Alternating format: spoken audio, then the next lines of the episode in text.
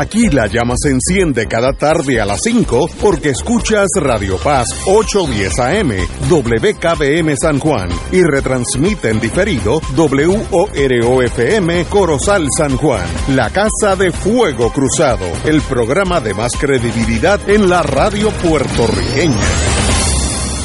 Esta emisora y sus anunciantes no se solidarizan necesariamente con las expresiones que escucharán en el siguiente programa.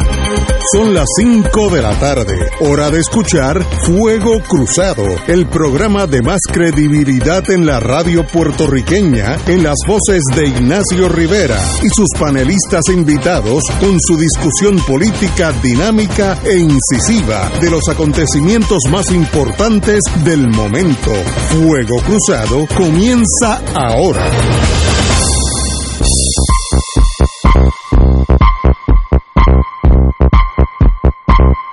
Tardes, amigos y amigas. Hoy es miércoles 26 de julio. Eh, tenemos hoy, obviamente, un. Estoy arreglando esta cosa. eh, un programa muy especial y es que tenemos con nosotros al Special Agent in Charge, que en español sería el director del FBI en San Juan, en Puerto Rico, que incluye las Islas Vírgenes, Joseph González. Muy buenas. Buenas tardes y saludos. Eh, está, en, como le, le dije anteriormente, está en la, en la grata compañía de Héctor Richard, pasado secretario de Justicia, y Héctor Luis Acevedo, pasado eh, secretario, no, alcalde de San Juan, ¿Y secretario de Estado? y secretario de Estado. Así que, habrá notado que el menos importante soy yo. Eso. bueno, pero hablemos, antes de hablar del FBI, que es obvio, hablemos de Joseph González. ¿Quién es él? Eh, ¿Dónde nació? ¿Dónde se crió? Todas esas cosas. Eh, soy yo, eh, nacido y criado en Nueva York, padre puertorriqueño, mi papá es de San Germán y mi mamá de Bayamón. Y pues, pasé mis navidades y todos los veranos aquí en Puerto Rico con mi abuela. Por eso que tiene el español tan bueno. Eh, ha practicado un Sí, poquito. no, pero es que uno nota cuando el que nunca tuvo contacto con Puerto Rico se le va yendo, incluyendo mis hijos. Así que por eso que lo sé. Lo felicito. Gracias. Bueno, y entonces, eh, eh, ayuda técnica. Si hubiera sido por mí, América no se hubiera descubierto lo flojo que soy. Eh, fue a la escuela primaria en New York City. Sí, todo en Nueva York, eh, primaria, high school en Queens, eh, a la un- en la Universidad de Fordham University en el Bronx, estudié accounting, eh, era CPA. Eh, cuando me graduó de la universidad, eh, voy a trabajar con Ernst Young, eh, pero siempre quería ser la agente del FBI. Eso era el, mi norte, ¿verdad? La meta eh, de una edad jovencita y eso es la razón que estudio, estudio la contabilidad. Eh, y después, en septiembre 2001, después de los ataques en la ciudad de Nueva York, yo estaba eh, trabajando en Times Square para ese entonces. Ese fue el día que tú sabes, cambió la vida de mucha gente eh, y eso fue cuando decidí, este el tiempo ahora para solicitar para el FBI. Desde el 2001. Du- 2001, exactamente. Oh, oh, te lleva 23 años. Eh, bueno, el proceso tomó un par de años, entré en el, Sí. 20 el 2023 Ok. al FBI, so llevo 20 po- años. 20 años con la agencia. Así que ya, ya se puede retirar usted si quiere. No tengo la edad todavía. Ah, la edad, sí, muy joven. Sí, sí, sí. por quitarse la edad. bueno, vamos a hablar del FBI. Eh, como toda agencia policíaca o de inteligencia, ustedes son de las dos. Hay mil teorías, mil cuentos, unos a favor, otros en contra. Vamos a hablar con usted que es representa el FBI en, Puerto Rico. ¿Cuál es la misión del FBI en Estados Unidos y en Puerto Rico? Eh, la misión del FBI es bastante simple, proteger el pueblo y defender la constitución. La- eh, una misión, y digo simple eh, porque son palabras simples, una misión corta, pero lleva, lleva mucho y una eh, misión eh, importante. Eh, defender la constitución para nosotros eh, ¿sabe? es primary responsibility. Lo vemos mucho en estos días cuando estamos hablando en los casos, eh, en varios diferentes violaciones, pero en estos últimos días aquí en Puerto Rico vimos unos videos que se han ido viral donde tiene eh, una persona haciendo hablando de una guerra civil eh, y muchas personas preguntan, ah, pero ¿por qué el FBI no va y arresta a esa persona? Eh, es un, como decimos en inglés, un fine line, ¿verdad? Es porque de igual manera tenemos el derecho eh, a la expresión um, y tiene que ver ciertos elementos para nosotros investigar esos tipos de delitos. Usted tiene, en mis tiempos era la sección de Internal Security, que es la seguridad interna nacional, no, no, tiene que ver con crímenes, tiene que ver con inteligencia. Exactamente, ahora la, esa división es la seguridad nacional, National Security Division, y entre esa división tenemos contraterrorismo, que incluye el terrorismo doméstico como el terrorismo internacional, la contrainteligencia, eh, tenemos la amenaza de cyber eh, de igual manera. Eh, y la, la que nosotros más tropezamos, sobre todo los abogados de defensa, es la de crímenes generales. En, esto, en esto, esto pues son los crímenes federales que existen. Tengo una pregunta mía. En mis tiempos, cuando nace el DEA, pues ellos cogen el área de drogas y en mis tiempos, pues, si era un caso de droga, lo manejaba el DEA. Conocí muchos agentes, muy buenas personas, amigos. Todavía soy abogado de la viuda de uno de ellos que ya murió. Eh, gente muy buena. Pero hoy en día me entero, o uno lee en la prensa, que hay casos de droga donde está envuelto el FBI también. ¿Y, por qué esa dualidad?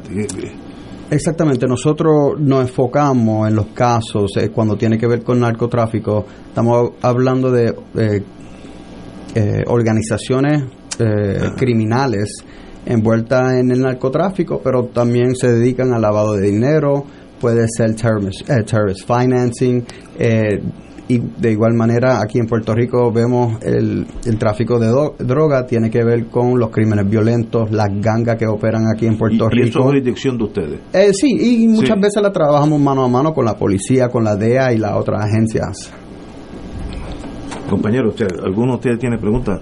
Eh, más, que bienvenido. Eh, aquí hay una indicadores de peligro, DT Threat Indicator. ¿Qué es esa cosa en español? Bueno, eso es lo que estaba mencionando hace unos minutos, eh, donde son lo, lo que hace un caso a nivel federal, los indicadores o lo que buscamos para a ver si un caso eh, en realidad es un caso federal donde se puede trabajar eh, en el lado de terrorismo. estamos hablando, por ejemplo, ¿verdad? Una persona que tiene un, como se dice en, inglés, un grievance, una molestia, sea con el gobierno, con el, el, pueblo, con Luma, lo que sea, ¿verdad? Esa persona tiene el derecho de expresarse, de protestar, pero de ahí un fine line donde que pueden cruzar cuando hay violencia. So, si estamos hablando, hay, tiene una molestia y hay violencia, la amenaza y violencia, ahí sí que es un acto de terrorismo y ahí podemos entrar y investigar. Pero de otra manera, si las personas están protestando porque no están de acuerdo con el gobierno, con Silu, con lo que sea, right? Eso es el derecho y tenemos que proteger a esas personas, pero cuando eh, tenemos, estamos hablando de la violencia, es diferente corrupción, algo que en Puerto Rico oímos casi semanalmente. Eh, esa área, cuando nosotros ambos teníamos, los tres nosotros teníamos pelo negro y éramos mucho más delgados, en otras palabras, hacer una generación completa, eh, la corrupción apenas se oía. Y hoy en día, la lista de los arrestos de ustedes en alcalde Navaman, cinco o seis en este cuatrenio, algo así, o más. Eh, la corrupción es un, un área donde ustedes este, tienen que estar concentrados. ¿Cómo, cómo, ¿Cómo llega la jurisdicción a que si un alcalde en adjunta hace algo malo sea jurisdicción de ustedes? Ok, eh, a nivel federal, la corrupción tiene que ser una prioridad para el FBI, como estábamos hablando antes, cuando mencionaste lo del narcotráfico, la droga, que existe la DEA. Eh, a nivel federal, tú sabes, nosotros somos el, el- el- el- tenemos la, el primary jurisdiction en caso de corrupción. De, Eh, de, eh, ele- elected officials. Elected officials. Eh, y ahí puede está la ser jurisdicción. también non-elected officials y puede ser eh, una agencia que recibe fondos federales eh, que den, nos permite tener jurisdicción en esos tipos de casos de, de la misma manera. Eh, pero eh, o sea, eso sí es y ha sido una prioridad para mí, para nuestra oficina, porque si nosotros no lo hacemos a nivel federal, eh, no se va a hacer. So, siempre es. estamos bien pendientes de la, de la corrupción. Hay un área que yo, por mi personalidad, pues no puedo ni tocar el tema porque me, me salen ronchas en la piel. Y es el Child Abuse Ujú. Act. Eh, en Puerto Rico, cada vez que yo leo algo de eso, pues, pues, no, no, no puedo razonar. No, no, no. Eh, ustedes están en ese mundo también, Eh, de igual manera, eh, que es espantoso. Sí, hace wow, casi un año, año ya eh, creamos una escuadra específicamente para trabajar esos delitos, el, el Crimes Against Children y la trata humana, el Human Trafficking. Um, lo que sí vimos durante la pandemia cuando teníamos, todo el mundo estaba encerrado en sus casas y los niños trabajando, tú sabes, haciendo el trabajo de la escuela o metidos en los teléfonos, la computadora, la- los tablets todo el día, vimos un aumento en, los en estos tipos de casos. Eh, so, creamos esa escuadra para investigar esas violaciones, pero también para hacer el trabajo de la prevención, para educar el pueblo, educar los niños. um, tenemos un programa de outreach eh, bastante robusto que estamos bien activos en las comunidades. Y hay casos radicados en el, ante el gran jurado de Child Abuse federales. Eh, de exactamente, Ah, de no, Crimes no. Against Children. Uy, Eh, exactamente, eso estamos hablando de eh, personas eh, con que están produciendo ah, pornografía. Exactamente, por, eh, in- de child pornography, eh, distribution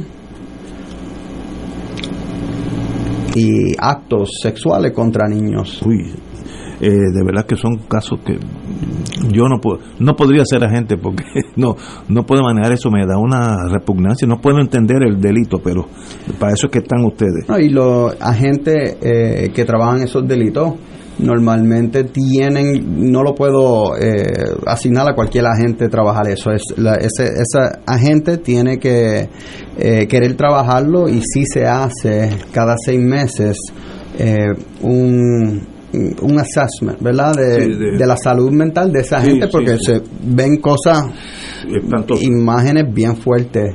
Eso que tenemos que asegurar que nuestro personal esté seguro también. Wow. De verdad que es un mundo. ¿Cuán- ¿Cuánto tiempo lleva aquí en Puerto Bueno, usted estuvo anteriormente como agente, ¿no? Sí, yo estuve, estuve aquí en Puerto Rico de 2006 a 2014, ocho años. Los Wow. primeros cinco años trabajando en narcotráfico, eh, crimen organizado, gangas, operando específicamente en la área metropolitana. Eh, y después de eso, eh, haciendo a supervisor, donde trabajo, eh, donde superviso la escuadra de corrupción eh, de law enforcement, de policía, policíaca. Corrupción policíaca. Exactamente. Y eso lo hice por tres años, de 2011, 12 hasta 2011 hasta 2014, donde haciendo otra vez me voy para Washington a, a manejar la unidad de corrupción a nivel nacional. Y de ahí es asignado acá. de No, de ahí eh, me hago subdirector de la oficina de Newark, New Jersey. Estuve ahí un par de años. eh, Es una, una oficina bien grande, ¿no? Sí, es una de las número 7 de las 56 Sí. oficinas Wow, que tiene sí, el me FBI. de eso. Eh, después de eso, eh, regreso para atrás para Washington para ma- manejar una sección, eh, las operaciones internacionales del FBI. Eh, hice eso un poquito más de un año y de ahí me, me- me nombran eh, agregado jurídico en México. Ah, Ciudad de México. Sí, Ciudad de México, donde estuve ahí tres años eh, a cargo de las operaciones del FBI en, en México. Me imagino que las historias deben ser fascinantes. Oh, yeah. las, mexicanas. Compañero Rachel. Sí, una de las, de las cosas más complicadas que, de entender es cómo es que en, en Puerto Rico que no tiene fábricas de armas y tampoco tiene grandes producciones de sustancias controladas, ¿cómo se abarrota el país de ambas cosas? Y, y, es difícil entender que la nación más poderosa del mundo, que es la que tiene la custodia del aire y del mar, eh, no pueda eficientemente detectar esa entrada de armas y de sustancias controladas. Yo tengo una, una contestación, claro, histórica de mi, mi envolvimiento en la misma gestión suya, pero yo creo que al público le interesaría conocer eso, porque siempre me lo preguntan. No, no, y una excelente pregunta, eh, una prioridad para toda la agencia que estamos operando aquí en Puerto Rico y una de las preocupaciones eh, de la Policía de Puerto Rico y, muchas personas con quien eh, me reúno. una tarea difícil porque en Puerto Rico, una isla, ¿verdad? Tenemos agua alrededor, eso para entrar las drogas eh, se hace fácil. Estamos hablando, tú sabes, eh, estas organizaciones son como bien organizadas, eh, saben cuándo pueden entrar, cómo hacerlo, si hay un esfuerzo en, con las diferentes agencias federales, con Border Patrol, CBP, que están monitoreando estas áreas, pero lo que vemos muchas veces es eh, la, la, necesidad de recursos adicionales. So, ahora mismo hay la situación en la frontera con los Estados Unidos y México. Se llevan los recursos para atender eso. Eh, cuando aprietan una área, ¿verdad? Ponen más seguridad, las organizaciones buscan otras áreas y Puerto Rico es, tú sabes, una área perfecta para hacerlo, porque estamos aquí en el Caribe, como mencioné, agua alrededor. Eh, muchas de estas organizaciones ya eh, usan la República Dominicana como el, trampolín, ¿verdad? Los cargamentos grandes llegan ahí y de diferentes maneras mueven esa droga de la República aquí a Puerto Rico. Puede ser por lancha, por avionetas, eh, varias diferentes eh, maneras de hacerlo. Y tan pronto que está en Puerto Rico es para la, la, mayoría de la droga a los Estados Unidos. Um, el 80, el, la información, la inteligencia que tenemos es que toda la droga que entra en Puerto Rico, el 80% es para eh, la parte este de los Estados Unidos, hablando de, Massachusetts, así hasta la Florida. Eh, ahora con las armas de fuego, diferente. Eso es el, movimiento de las armas, diferente. Es de los Estados Unidos hacia Puerto Rico. Um, eso es lo que estamos viendo eh, o sea, por correo, por carga, aerolínea, eh, por los diferentes los, cargo containers que están entrando a Puerto Rico. Y otra vez bien bien difícil detectar esto porque tú coges una arma de fuego y la hace pedazos y, y, manda los pedazos las piezas por diferentes maneras y cuando llega aquí a Puerto Rico la montan también ahora estamos viendo eh, que gracias a Dios todavía en Puerto Rico eh, no tanto pero que lo que llaman los ghost guns eh, que lo pueden eh, eh, con un, un, 3D printer puede hacer alguna de las piezas de la, de la alma, ah. las piezas que son plásticas, la puede hacer. So ahora necesita nada más traerte un barro de afuera o te envían un barro de afuera y tú montas la alma de fuego aquí.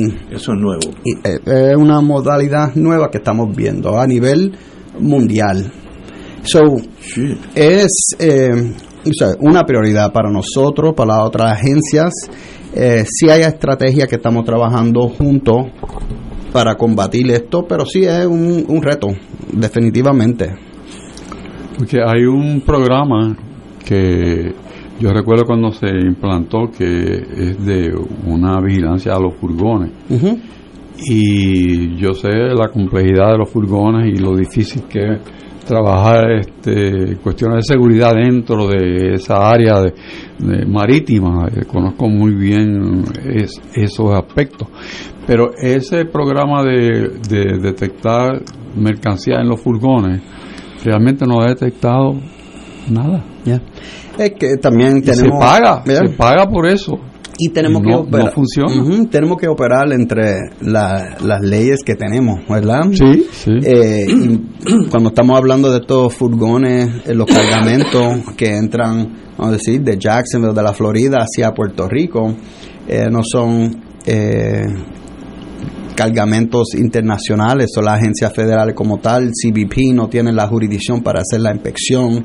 Eh, a veces esos son algunos de los retos que, que tenemos cuando entran esos furgones. Maybe Hacienda eh, le corresponde a ellos para hacerlo, pero más enfocado en el lado de qué material están trayendo para Puerto Rico para los impuestos. Pero de igual manera, maybe hay forma de trabajar en conjunto. Eh, Eso es algo un poquito retante, pero sí estamos enfocados en eso y, trabajando y la- en diferentes para que los oyentes eh, tengan una idea, la imaginación de las personas que importan es increíble porque, por ejemplo, en automóviles vienen llenos los asientos de cualquier cosa, Tanque de de gasolina. armas, Ujú. de sí, o donde quiera, y todo eso está en el sistema de entrada. Y uno dice, wow, eh, aquí, aquí hay un área donde es impenetrable porque sabemos qué pasa, pero no pasa nada. Pregunta, ¿u- ¿usted cubre, la jurisdicción de ustedes cubre San Tomás, Santa Cruz? Y sí, St. Thomas, Saint- eh, Santa Cruz y St. John. Eso es, eso es, la oficina suya cubre esa. Exactamente, esa- tenemos una oficina en San Tomás y una oficina en Santa Cruz. Ah, no sabe, wow. Eh, Me imagino que el ambiente allí será diferente aquí, otra. Eh, diferente pero similar. Eh, o sea, si yo siempre relajo que si en Puerto Rico, tú sabes, todo el mundo se conoce, allá Es peor. es peor. Eh, se hace difícil eh, encontrar un jurado a veces en, la, en esa jurisdicción porque todo, eh, todos se conocen, son Sí. familia, hay conexión entre la gente, so, se hace un poquito difícil eh, trabajar en esa jurisdicción por esa eh, cuestión. Pero sí estamos eh, a nivel nacional, lo que estamos viendo es un, un aumento en los crímenes violentos. Eso sí, no solamente en Puerto Rico, lo estamos viendo en, en los USVI, en St. Thomas, en St. Croix, pero a nivel nacional. Eh, y lo estamos viendo después de la pandemia, cuando después que todo abre, esos números aumentando. Wow. ¿ya? Inter- eh, y, y eso es debido a. no, uno no sabe. No sabe, a mí, muchos de los casos que vemos eh, a nivel nacional, y gracias a Dios en Puerto Rico no tenemos los school shootings, los active shooters, eh, pero mucho de eso tiene que ver con la salud mental. Um, Y, ¿sabes? Pero, otra vez, lo, le- lo enfoque de nosotros, lo vimos a finales de este año, o el año pasado, en diciembre, eh, cuando empezaron eh, las amenazas en la escuela. Empezaron un par de escuelas aquí en San Juan, en escuela en el sur, donde niños estaban hablando de traer arma de fuego a la escuela, amenaza de bomba, y rapidito cuando eso empezó, nos unimos el FBI con Fiscalía Federal para llegar la- llevar el mensaje que número uno era un delito federal, pero muchos de estos casos vimos que eran bromas, pero explicándole también que esas bromas se pueden cargar, porque cuando llega una amenaza, nosotros la tratamos como si era real. Activamos el protocolo, trabajamos mano a mano con la policía, activamos nuestros agentes, se hace todo el trabajo. Um, y so, llevándole ese mensaje específicamente a la juventud, que estas amenazas sí la podemos eh, someter a nivel federal. Interesantísimo. Va- Vamos a ir a una pausa, amigos, y regresamos con el jefe del FBI en Puerto Rico y las Islas Vírgenes, Joseph González. Fuego Cruzado está contigo en todo Puerto Rico. Si por casualidad Regresa la noche que volvimos a ser gente de José Luis González. Carlos Esteban Fonseca nos lleva a través de la bella historia de un boricua que en la noche del gran apagón en la ciudad de Nueva York intenta llegar a tiempo al nacimiento de su primer hijo. La noche que volvimos a ser gente te hará reír y llorar. Dedicada a Miguel Ángel Suárez. 29 y 30 de julio en Monero Café Teatro y Bar. Boletos en tiquetera.com. Auspician el municipio de Caguas, Don Q y Sazón Goya. que si me acuerdo.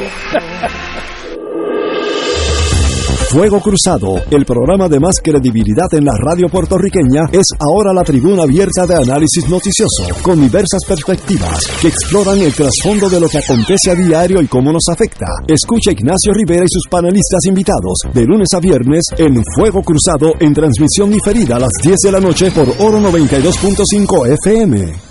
Fanático del deporte, la mejor información y el mejor análisis lo escuchas los sábados a las 2 de la tarde por Impacto Deportivo con Javier Sabat y el más completo elenco en deportes por Radio Paz 810 AM y en las redes sociales Facebook, Impacto Deportivo, Radio PR, Twitter e Instagram, Impacto underscore Deport juntos, impactando el deporte nacional. De todo un poco, con Manolo Almeida, el más ameno en tus mañanas por Radio Paz 810 AM, de martes a viernes a las 9 de la mañana. Notas positivas, salud, ambiente, negocios y entretenimiento. De todo un poco, martes a viernes por Radio Paz. ¡Estamos vivos! Oro 92.5 FM te invita al viaje Ruta del Vino Italia del 14 al 29 de octubre del 2023. Visitaremos las ciudades de Roma, Siena, Florencia, Venecia, Verona, Génova, Turín y Milán. El viaje incluye catas de vino en bodegas de la Toscana y Piamonte, traslados aéreo vía Iberia, hoteles cuatro estrellas, todos los desayunos, algunos almuerzos y cenas, autobús con aire acondicionado, guías, impuestos y cargos hoteleros. Información Culture Travel 787-569-2901 y 787-459-2025. Nos reservamos el derecho de admisión. Culture Travel licencia 152AV90. Y ahora continúa Fuego Cruzado.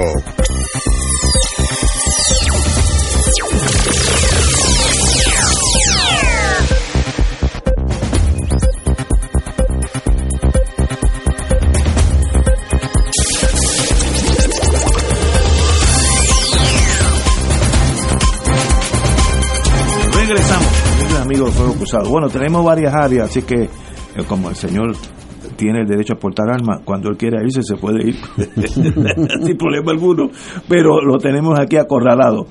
Eh, hábleme, hábleme de la, del white collar crime, corrupción a nivel ya elevado en Puerto Rico, que también sabemos que ustedes han intervenido en unos casos importantísimo los últimos dos, tres años. Hábleme de... Eh, primero vamos a hablar del white collar crime, eh, como mencionaste. Eh, como estamos viendo, todo el mundo está conectado con los teléfonos, ah. las computadoras. lo que estamos viendo ahora, la movilidad de los esquemas, los fraudes a través del, del teléfono celular y, y cambian todos los días, ¿verdad? Garantizo que ustedes han recibido llamadas de ATH Móvil o Banco Popular o alguien indicando que tu cuenta ha sido bloqueada, que necesita eh, entregarle cualquier dato, información personal para desbloquear la cuenta. Eh, hemos hecho una campaña trabajando eh, con Fiscalía Federal, específicamente el elderly fraud, los fraudes contra las personas mayores, porque sí hemos visto, y otra vez a nivel nacional, un aumento en estos tipos de casos. El año pasado estábamos hablando de más, de una pérdida de más de 3.1 millones a personas más de 60 años, y eso es que reportaron a la FBI. Eh, con 88 mil víctimas a nivel nacional de estos tipos de fraudes, hablando de eh, fraudes o estafas románticas, eh, de lotería, de los bancos, de inversiones, todo tipo de fraude. Y normalmente estas personas que están cometiendo estos delitos no están en Puerto Rico o los Estados Unidos o en otros países. es, es, difícil, pero hemos podido hacerlo eh, pero llevando ese mensaje al pueblo que lo tienen que reportar lo más antes posible, porque a veces las personas se sienten, eh, tienen vergüenza, eh, cayeron un, tipo de fraude, pero tienen que entender que las personas que están haciendo esto son profesionales. recientemente en nuestra oficina llegó una información, una señora que durante la pandemia eh, a través de una de las plataformas, una de las redes, eh, empieza a hablar con otra persona que no conoce, se enamora y esa persona eh, contándole todos los problemas que tiene eh, y la convence que necesitaba una gran cantidad de dinero porque tenía una eh, operación que tenía que hacerse afuera porque era un contratista trabajando en otro país. Y esta señora mayor de edad empezó a hacer el proceso para vender su casa para encogerse el dinero y enviárselo a esa persona gracias a Dios el, el, el, banco se dio cuenta que había algo raro, se comunicó eh, con la hija y se dieron cuenta que era un fraude, que, pero eso mismo, lo que estamos viendo, es un romance scam, una estafa romántica. Romance scam. No sabía eso. Oye, y lo vemos mucho. Eh, tú en tu, si tienes las redes sociales, te hacen, te piden el, el friend request, te hacen una eh, de amistad y ahí empiezan a conversar contigo y siempre hay un cuento, ¿verdad? No se pueden reunir, están afuera del país y... En estos días salió en la prensa que había unos señores rumanos que hacían cloning de las tarjetas. Yo no sé ni cómo se hace eso, porque cómo alguien que no está conmigo ni en mi casa ni tiene acceso a mi tarjeta la puede clonear. No, debe ser una maquinaria. Exactamente, lo que eso es eh, lo que vemos mucho en esos tipos de casos. Hay, hay varias formas de hacerlo, pero una de las eh, eh, maneras más fáciles de hacerlo, hacerlo es eh, introduciendo un, una skimming machine, puede ser una, eh, un ATH, en una, una, una, tienda poniendo y cuando tú pones tu usa tu tarjeta de crédito la metes en esa máquina se copia todas las datos de la de la tarjeta de igual manera. Estos grupos también tienen la tecnología que cercándose a ti pueden robar la, la tarjeta de crédito ahora eh, hay la tecnología eh, votan como una señal que se la pueden robar. So hay eh, hasta carteras que producen que para guardar tu tarjeta para que no emiten señales. las he visto en la televisión. So, pero estos estos son esquemas que estamos viendo y con la tecnología todo cambia todos los días. Eh, y cuando tú crees que ya terminaste con una organización o con un tipo de fraude, se, inventen, se inventan otro. Eh, y el trabajo de nosotros es mantenernos frente a la amenaza porque eh, tenemos que asegurarnos que, sea, para mí, más importante es la prevención. Y se podemos evitar que esto, que personas caigan víctimas, tú sabes, es más importante que y vamos a seguir haciendo nuestro trabajo de investigar y asegurarnos que arrestamos las personas culpables pero yo prefiero que no caigan víctimas a estos esquemas wow compañero en, en estos en estos días ha habido unos crímenes en que hay personas no envueltas en el tema que suscita el crimen que resultan muertas niños y niñas y personas no relacionadas. Y me pregunto yo, en, existió en un momento dado, y me pregunto qué, qué habrá pasado, el que esas organizaciones criminales tenían como unos códigos y cuando había el peligro de impactar a alguien que no estaba envuelto, pues había cambios y uno con inteligencia sabía lo que estaba pasando. Pero hoy en día parece que, suena duro hablar así, que la calidad de la organización no es tan buena y que entonces no hay un buen control dentro de esa organización criminal. O sea que no, no se contiene, sino que como que actúa eh, en forma indiscriminada. Y eso debe ser horrible para el punto de vista del trabajo que ustedes hacen, porque ¿a quién van a, a, quién van a buscar? No, eh, un punto eh, interesante y lo vemos aquí en Puerto Rico y lo, vi, lo vi mucho cuando trabajé eh, en México, ¿verdad? Las organizaciones en México eran para hacer dinero y saben que si se meten con las agencias de ley y orden, específicamente las agencias de los Estados Unidos, van a perder dinero porque operaban para hacer dinero. Eh, y nunca querían traerle violencia a áreas de turistas, nunca querían enfrentar una agencia federal.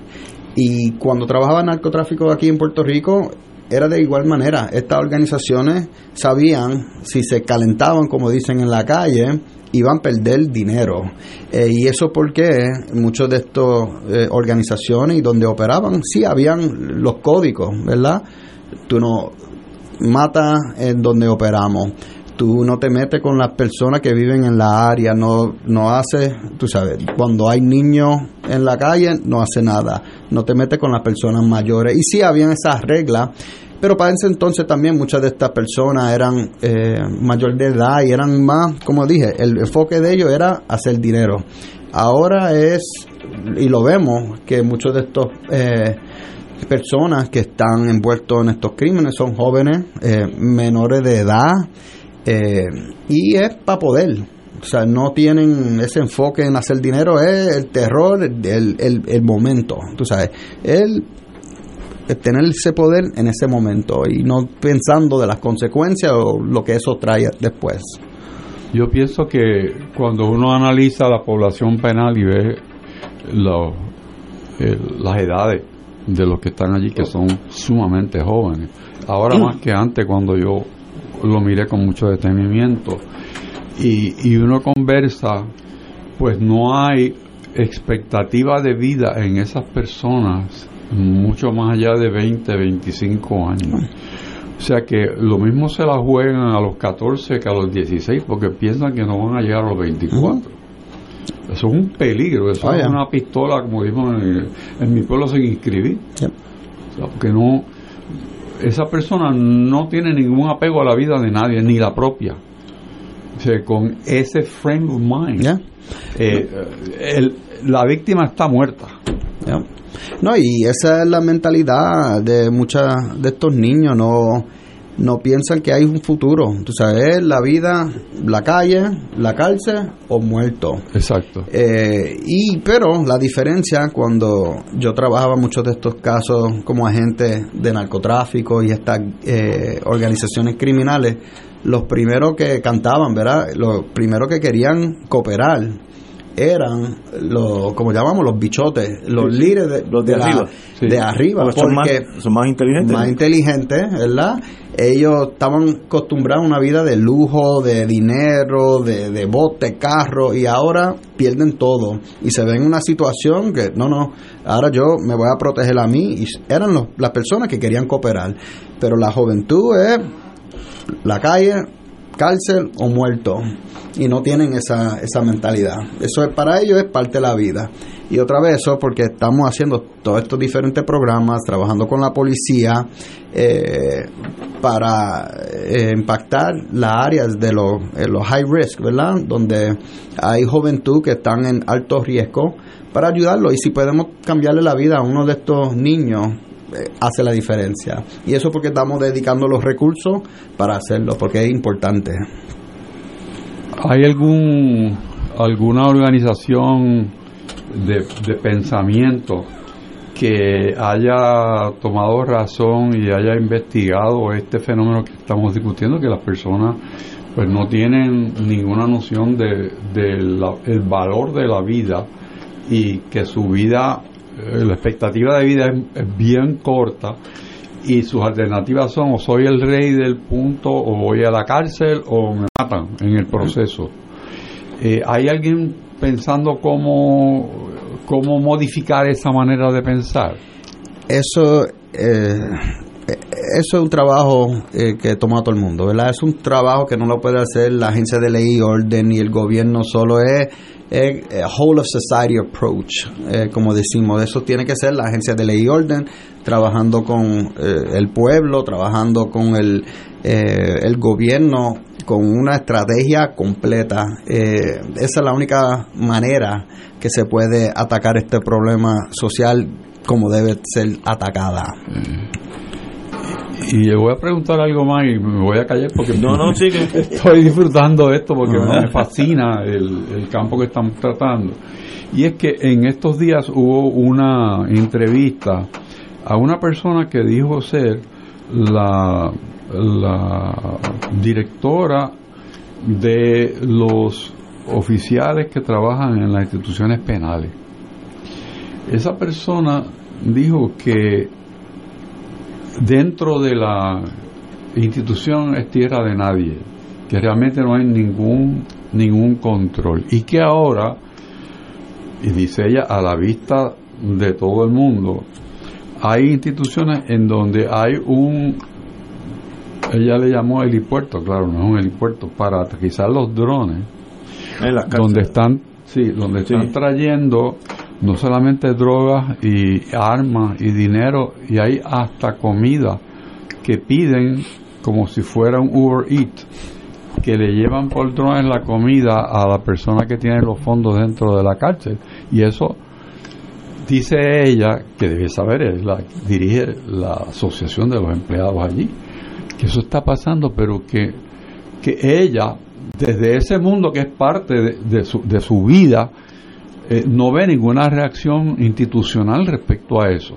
Y digo, bueno, pero si eso fue una entrevista de radio hace como una semana, yo creo que alguien debería por lo menos decir, este, déjame verlo, porque hay mucha gente que ha vuelto en esos programas de conversación a llamar y a preguntar qué pasó y, y no hay una voz que diga, mira, se hizo esto, se hizo lo otro, eso es mentira. O al contrario, dicen que es verdad. no puedo entrar en específico, pero Te, puedo decir que eh, estamos pendientes eh, de eso. Eh, sí hemos visto casos de, de los drones tratando eh, eh, contrabando a las cárceles eh, y no estamos hablando solamente de las cárceles estatales. No, lo hemos visto también en la mm. cárcel federal en NDC aquí en Guaynabo. No me eh, so es algo o sea, que estamos pendientes, sabemos lo que está pasando eh, y estamos trabajando eh, mano a mano con corrección eh, y la policía y, y la otra agencia, porque lo que estamos, igual, esto no está solamente pasando en Puerto Rico, está a nivel nacional, especially con, específicamente con el, el fentanilo y la introducción de ese, ese tipo de droga a esa población muchos overdoses, personas muriéndose porque no saben lo que contienen los paquetes que ellos piensan que puede ser cocaína, heroína, otro tipo de droga. Um, eso es preocupante, pero sí te puedo decir que estamos bien pendientes de eso. La, la corrupción gubernamental. Eh, hace como unos años, yo no sé si ya usted estaba aquí, hubo hasta un juez que salió culpable de corrupción, uno de Mayagüez por allá, Aguadilla. Aguadilla. Eh, eso continúa siendo un área de, interés de ustedes. ¿Cómo va ese mundo de los empleados públicos, federales o locales, que, están en la corrupción? Eh, tiene que ser una prioridad para nuestra oficina, como mencioné anterior. Eh, el deber de nosotros es trabajar esos tipos de casos de corrupción. Um, o sea, para nosotros es una prioridad porque eh, cuando tiene estos casos, el, pueblo pierde la confianza, el respeto a sus servidores públicos. Y yo siempre soy el primero de que digo, o sea, los buenos somos más. Eh, hay mucha gente buena en la política, en el gobierno, hay servidores públicos, los empleados, que sí dedican su vida a, este tipo de trabajo y una persona lo daña para todos. eso es porque es tan eh, importante para nosotros y el dinero que se vota en otros, tú sabes, en estos tipos de delitos que se puede usar para diferentes programas sociales, education, deportes, eh, y eso es porque es tan preocupante esto de la corrupción. Pero de igual manera, yo sé que eh, muchas personas pintan a Puerto Rico como el sitio más corrupto en el mundo y no es así. Vemos eh, ciudades como New York, Chicago, New Orleans, a nivel nacional y mundial, la corrupción que vemos es un cáncer y se va a seguir trabajando. La relación suya, yo sé que esto oscila de año en año, pero la relación del FBI hoy con la policía de Puerto Rico, ¿cómo está? Excelente, excelente. Eh, yo y el comisionado Tony López nos comunicamos casi diario. En, en, nuestra oficina tenemos más de 100 eh, policías eh, escritos a nosotros, parte de Task Force, so, excelente relación. Yo conocí uno que ya está retirado, me mandó un mensaje que estaba oyendo el programa, que estuvo siempre attached a la Task Force, hizo su carrera nosotros le llamamos el federal porque era más federal que local, pero, pero toda su vida fue policía de Puerto Rico adscrito al FBI. nosotros no podemos hacer nuestro trabajo sin la policía de Puerto Rico. Eh, como ven, los agentes federales se van, vienen, el policía conoce la calle, conoce la gente, conoce la cultura, el ambiente, ellos sí que saben y trabajando junto con los recursos de nosotros y la experiencia de la policía, así es que se trabaja aquí. Eh, siempre cuando hablamos de comisionado yo, esto no es de, el caso es federal, estatal, es donde podemos asegurarnos que la persona no va a salir y cumplir la pena, pena máxima por los delitos que están cometiendo. That's it. Tenemos que ir a una pausa y continuamos con el jefe del FBI en Puerto Rico. Eh, ¿Esto es correcto, jefe o director? No, que no jefe, director, bueno. Director, special, special Agent in Charge, que es el, el, nombre, el, nombre oficial, eh, Joseph González. Venimos. Fuego Cruzado está contigo en todo Puerto Rico. El béisbol AA está en su nivel más alto y se presenta un fin de semana de infarto. Mira esto, el viernes se enfrenta el campeón 2022 Toritos de Calley y el subcampeón Salinas en el majestuoso Pedro Montañez. El sábado, los Toritos visitan a los campeones 2021 Grises de Humacao y el domingo recibimos en Calley a los Arenosos de Camuy. De infarto el fin de semana, se testigo desde las gradas, las transmisiones radiales de los Toritos por la única, la mejor, la más potente, Radio Paz 810. La cuesta se impina y los toritos ¡ahí!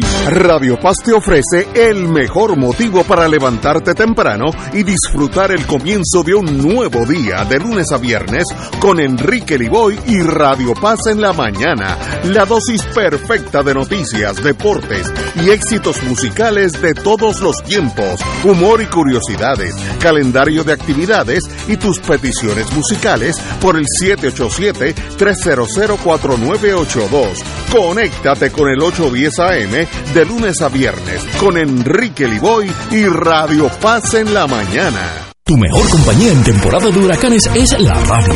En específico, Oro 92.5 FM, la excelencia musical y Radio Paz 810, donde ser mejor es posible. Todo lo que quieres saber minuto a minuto, de manera seria y confiable, está aquí. Llevaremos tus mensajes de emergencia, avisos de cambios de turno en tu trabajo o cualquier información de importancia para facilitar tu vida. Solo llama al 787-751-1018 o 787 751 1380 y tu familia de Oro 92.5 y Radio Paz 810 te apoya y resuelve. Juntos nos vamos a preparar mejor para enfrentar cualquier evento porque somos el equipo que siempre está a tu lado. A tu lado. Nadie te cuida más que tu familia de Oro 92.5 FM y Radio Paz 810 AM. Y ahora continúa Fuego Cruzado.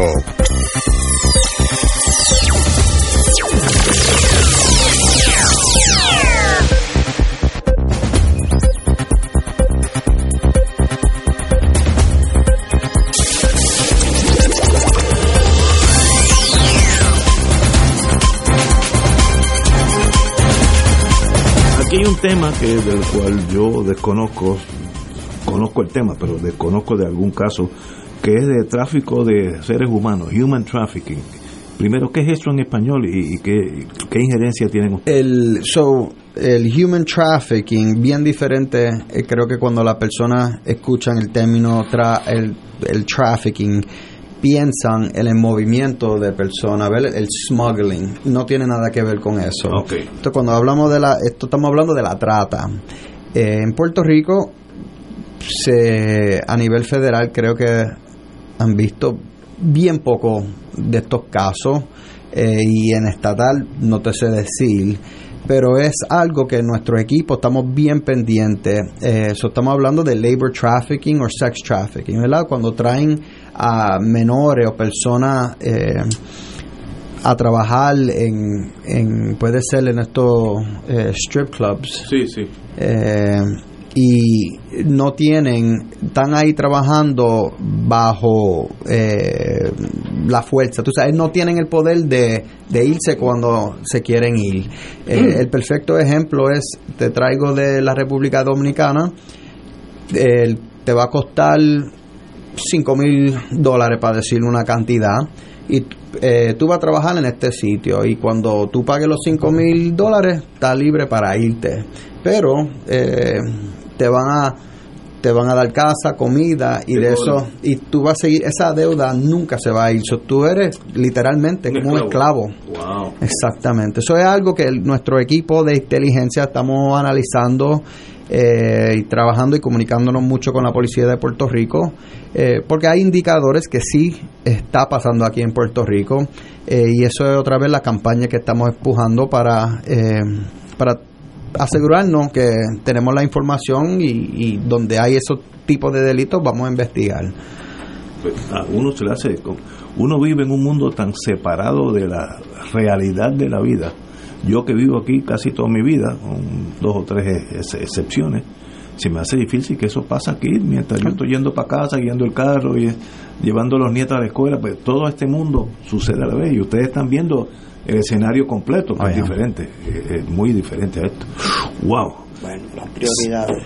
sextortion Oh, ¿qué yeah. es eso? en español de nuevo El sextortion, wow, en español no creo que hay un... extorsión eh, sexual Sí, sí, se, ya.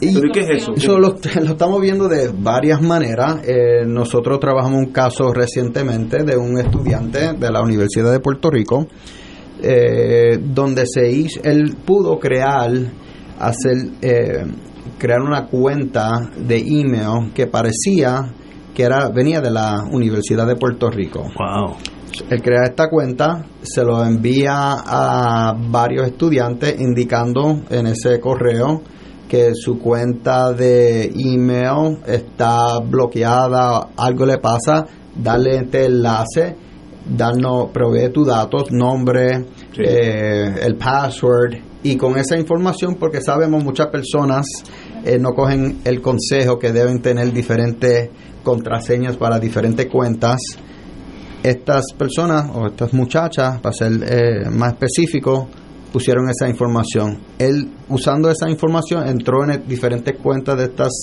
personas y pudo, pudo accesar las cuentas de ellos. Y ahí, cuando entra en, en un ejemplo, en Snapchat, hay un, un folder donde tú puedes guardar eh, fotos que son privados suyos. Y ahí él pudo tener acceso, Entrar, entrar, tener acceso a esas fotos, y then usarlo en, la- en contra de esa persona. Donde él dice, si tú, o, o puedes, usan diferentes cosas. Dicen, si tú no me pagas dinero, voy a den- enviarle esta foto, publicarla.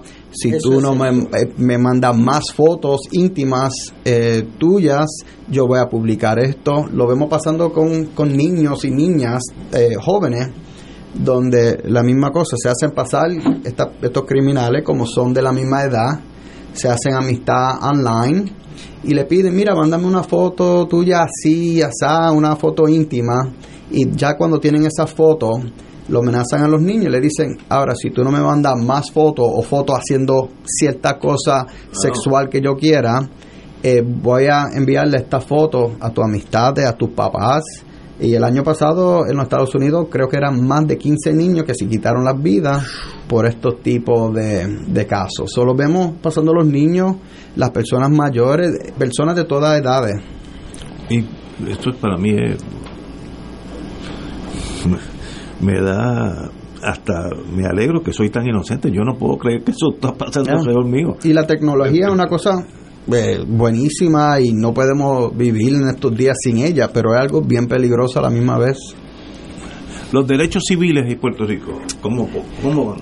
Eh, so, eh, yo como supervisor aquí en el 2011, 12, 13, sí vimos unos casos de derechos civiles Eh, Policía contra ciudad, yeah, I mean, policía contra ciudadanos eh, eran la mayoría de los casos que hemos visto, pero en, en mis últimos dos años que llevo aquí en esta posición, eh, hemos tenido un par de casos de derechos civiles, el, el- lo que es el color of law, eh, y pero eso ha sido en, a nivel federal, eh, un oficial de corrección de MDC dándole una pela a, a un inmate, a un, un preso. Um, y son otra vez, estos son todas violaciones que son bien importantes por el impacto que tienen a la víctima y a la society, ¿sabes? Son personas que tienen poder y el abuso de ese poder es un problema porque tú empiezas a, a perder el respeto, la confianza a esas personas y si no, tú sabes, si tú no puedes sentirte en confianza, coger el teléfono cuando tiene el problema, llamar a la policía porque ha tenido una situación donde siente que te han violado los derechos, sea un agente federal, un policía, el que sea, una persona con el poder, es un, un- eh, perdemos, tú sabes, ese, como se dice en, inglés, el, trust, el confidence en, en, en el sistema. Yo tuve un caso que hace poco, hace un año, no fue ni caso, fue un choque con la vida. Una señora dominicana, muy amiga de nosotros, que hizo toda la papelería, eh, toda la cosa para hacerse ciudadano y ya estaba en línea para y ya es ciudadana. Y alguien la llamó eh, se- supuestamente de inmigración. Yo estoy seguro que no lo fue pero necesitaba mil dólares para procesar eso más rápido, porque iba a cambiar la ley, que si Trump, toda esa gente inteligente, porque eran argumentos que hasta uno mismo se lo cree. Y ese es el tipo de, de delito que ustedes estarían envueltos. ¿dónde? Eh, puede ser, right? I mean, en ese caso, si en realidad es un oficial de inmigración que está pidiendo ese dinero, ahí sí tenemos el, el, el, el civil rights, el caso de... Si es oficial, eh, si si es de oficial, pero de igual manera, si es un fraude, podemos investigar.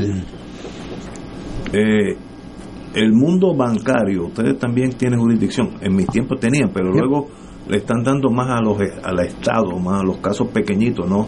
¿Por dónde van? Eh, Robo de banco, fraude bancario. Este, estamos en, en todas. Eh, estamos bien activos. Eh, nuestra oficina es, me gusta decir, ágil, ¿verdad?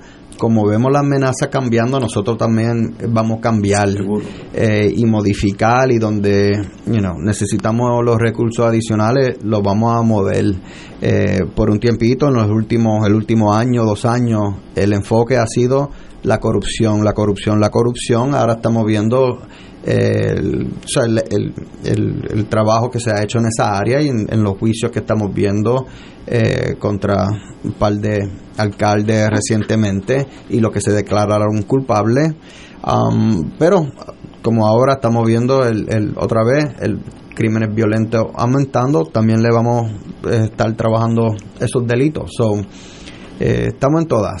Y el, el potencial de terrorismo, eso es más difícil porque el terrorismo es como un catarro, uno se siente bien hasta que lo tiene, ¿no?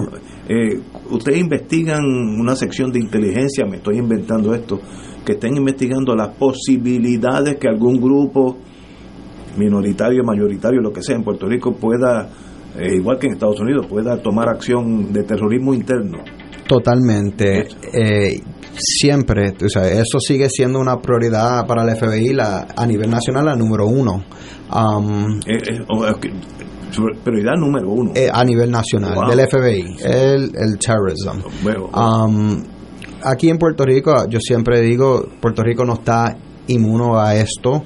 Eh, sabemos, eh, Puerto Rico es un, una jurisdicción eh, única o especial o estratégica, ¿verdad? Estamos, eh, somos parte de los Estados Unidos, en el medio del Caribe, es más fácil entrar a Puerto Rico ilegalmente, tan pronto que estás en Puerto Rico los USVI, ya está en eh, terreno de los Estados Unidos, que para montarte en un avión no tiene que ir a otro estado no tiene que pasar la inmigración. Sí, so, sí. Estas organizaciones saben eso y tenemos que estar bien vigilantes de eso y también del el dinero que se está moviendo aquí en Puerto Rico, a dónde está yendo ese dinero. Eh, ninguna jurisdicción está inmuno a- al, al terrorismo, al contrainteligencia. eh, y, so- y nuestro equipo tenemos una escuadra dedicada a eso, a monitorear eh, eh, lo que es el, el, el homegrown violent extremist, ¿verdad? La persona que no es de, del Middle East o alguien, pero que está en su casa, en la computadora, eh, haciendo el, el- el research sobre estas organizaciones que se, se radicali- radicalizes en inglés. Ajá. Eh, ellos mismos para den cometer un ataque contra los Estados Unidos. Eso es sigue siendo una prioridad para nosotros. En, torno al reclutamiento de los posibles agentes, eh, ¿ustedes tienen eh, eh, reclu- reclutamiento en Puerto Rico organizado? ¿Cómo se hace eso? Eso, eso se hace a través del portal del FBI, fbijobs.gov, FBI, eh, jobs.gov. Pero, eh, excelente pregunta, en el mes de agosto vamos a, estamos a- ahora mismo está abierto una campaña específicamente para reclutar agentes de aquí de Puerto Rico que hablan español, eh, en inglés, of course, um, para eh, un evento especial que se llama el DAR, que lo pueden buscar online. No tengo la información aquí conmigo, pero si entran a nuestro portal y entran eh, DAR San Juan, va a eh, estar el evento. El evento va a ser a finales de agosto. eh, aquí en San Juan, Puerto Rico, donde estamos invitando a, a personas que están interesados en la posición de agente eh, Special Agent con el FBI. De, más está decir que cuando llegue el momento que nos dejen saber y lo anunciamos aquí también. Seguro que sí. Así Le que- paso la información sí. para que... Ignacio se pasa reclutando gente para todas partes de Estados Unidos, en Maryland, en- en- Bueno, yo tengo varios maestros en Estados Unidos que he reclutado. ¿no? Y siempre, tú sabes, muchas personas piensan que el FBI busca, ¿sabes? Eh, agentes de, o personas que estudian criminal justice, justicia Sí. criminal, pero tenemos abogados, contables, maestros, doctores, de todo. La, la historia que le iba a decir ahorita, y, y es que bueno que estamos llevando este programa en español, esta señora dominicana, eh, yo le dije, pero usted no ha ido al FBI. Mi- y mi, mi contestación, la contestación fue, es que yo no sé inglés. Y digo, pero ¿dónde usted está viviendo? No, bendito, hay que tenerle pena. No, no se preocupe, y hablan español y, y luego no pasó nada. Pero había una percepción, por lo menos a algún nivel, eh, de que ustedes son angliparlantes solamente y no saben ni, ni J de español, cosa que yo sé que no es verdad. No, eh, la mayoría de nuestro personal hablan español en nuestra oficina y si la persona que le toca hablar no habla español, le vamos a buscar un traductor. Eh, pero importante eh, siempre, ¿verdad? Para las personas que están escuchando, eh, en el FBI, si una persona es un- una víctima de un delito federal que nos toca investigar, a veces la persona tiene miedo por su estatus inmigratorio, sí. whatever. No, si alguien viene con eh, una querella que vamos a investigar, no eh, lo vamos a sacar del país porque eso no es nuestro trabajo. El trabajo de nosotros es investigar y asegurarnos que los derechos de todo el mundo están protegidos. Tenemos que dejarlo. Sé que usted está velando un veredicto que ya debe venir por ahí, así que, pero de verdad que ha sido un privilegio tenerlo aquí una hora. eh, un turno. ah, ah, Sí. bueno, pues va- vamos, vamos a una pausa y regresamos con el señor alcalde. Fuego Cruzado está contigo en todo Puerto Rico. Aquí la llama se enciende cada tarde a las 5 porque escuchas Radio Paz 810 AM, WKBM San Juan y retransmite en diferido WOROFM Corozal San Juan, la Casa de Fuego Cruzado, el programa de más credibilidad en la radio puertorriqueña.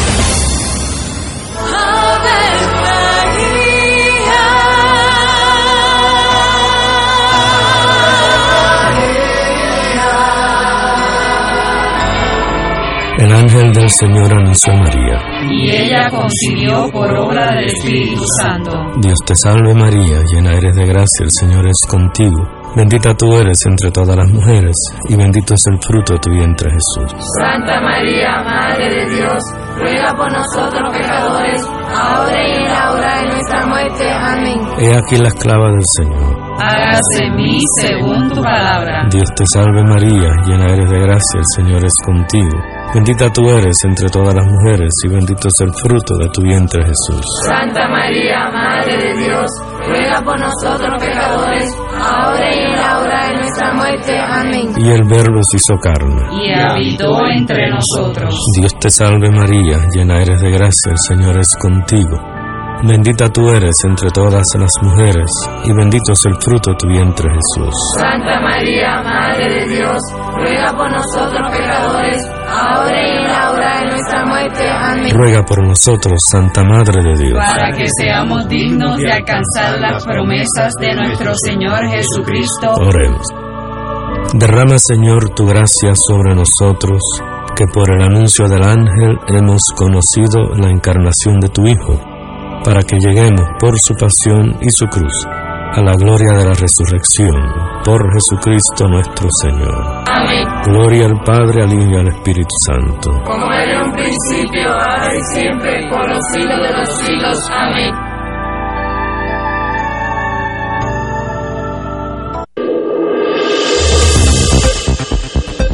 Y ahora continúa Fuego Cruzado.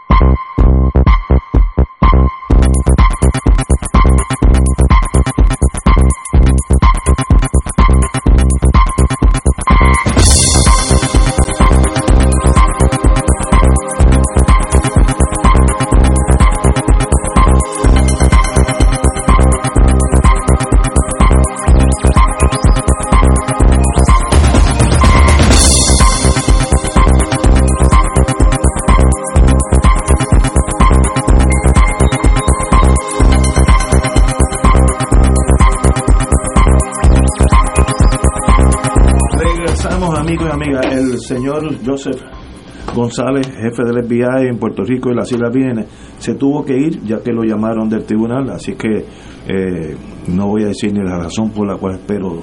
Si sale la noticia ya mismo, pues lo diremos en el aire, si es antes de las 7. Así que se nos quedó do- dos o tres preguntas en el aire, así que volveremos con él porque de verdad que ha sido un privilegio y me han recibido, yo he recibido un montón de notas ese mundo policíaco que me persigue a mí en todos los mundos. Un agente, un- alguien me mandó que hay un programa federal que se llama Diversity Agent Recruitment Program.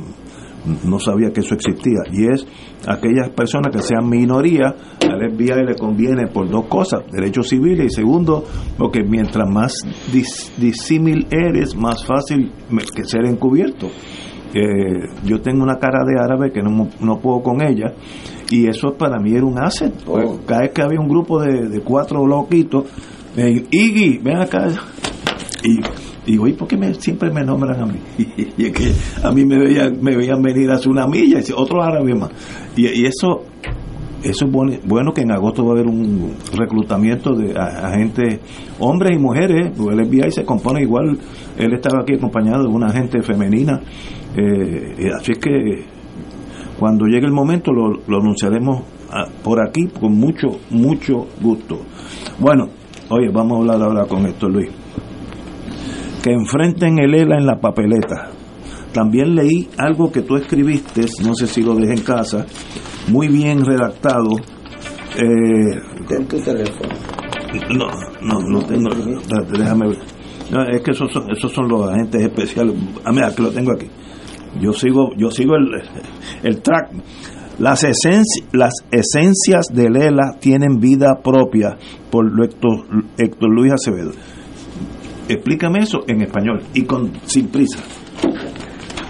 Bueno, en primer lugar quiero agradecerle a la licenciada Sloan, a nivel Sloan, por haberme cubierto Muy buena persona, excelente compañera, ¿sabes? tres programas donde estaba fuera de Puerto Rico y ya estoy de vuelta. Al llegar llegué medio enfermo, pero aquí estoy y escribí una columna para el Nuevo. Día que está ya en, en los medios electrónicos que sustancialmente dice lo siguiente, aquí hay unas fuerzas en Puerto Rico desde su forja histórica, una de tener una afirmación puertorriqueña aún con una avasalladora campaña de asimilación que estuvo aquí presente por más de medio siglo enseñando inglés en las escuelas. Ahora yo veo esa campaña con una fuerza más indirecta eh, eh, y con mucha efectividad, pero hay una afirmación de la identidad puertorriqueña que ha resistido embates eh. Un presidente latinoamericano me dijo, yo no estoy seguro que mi país hubiese resistido tanto, pero aquí lo que hay que ver es a, a Mónica Puig o a, o a Camacho coger una medalla para que usted sepa de qué se trata. Y, eh, y es algo de, de profundo, un profundo sentimiento de identidad. Y segundo, lo que representa la libertad de movimiento real de los puertorriqueños de Estados Unidos con la ciudadanía americana. Eso empezó desde antes, en el caso de González, que una persona podía ir a trabajar a Estados Unidos como nacional de Estados Unidos, pero del 17 y después del 41, que ya está por nacimiento, es algo que el puertorriqueño es quizás el derecho que más usa, que es el derecho de la movilidad. El poderse mover hoy para Nueva York o Kissimmee y trabajar allá sin tenerle que pedir permiso a nadie.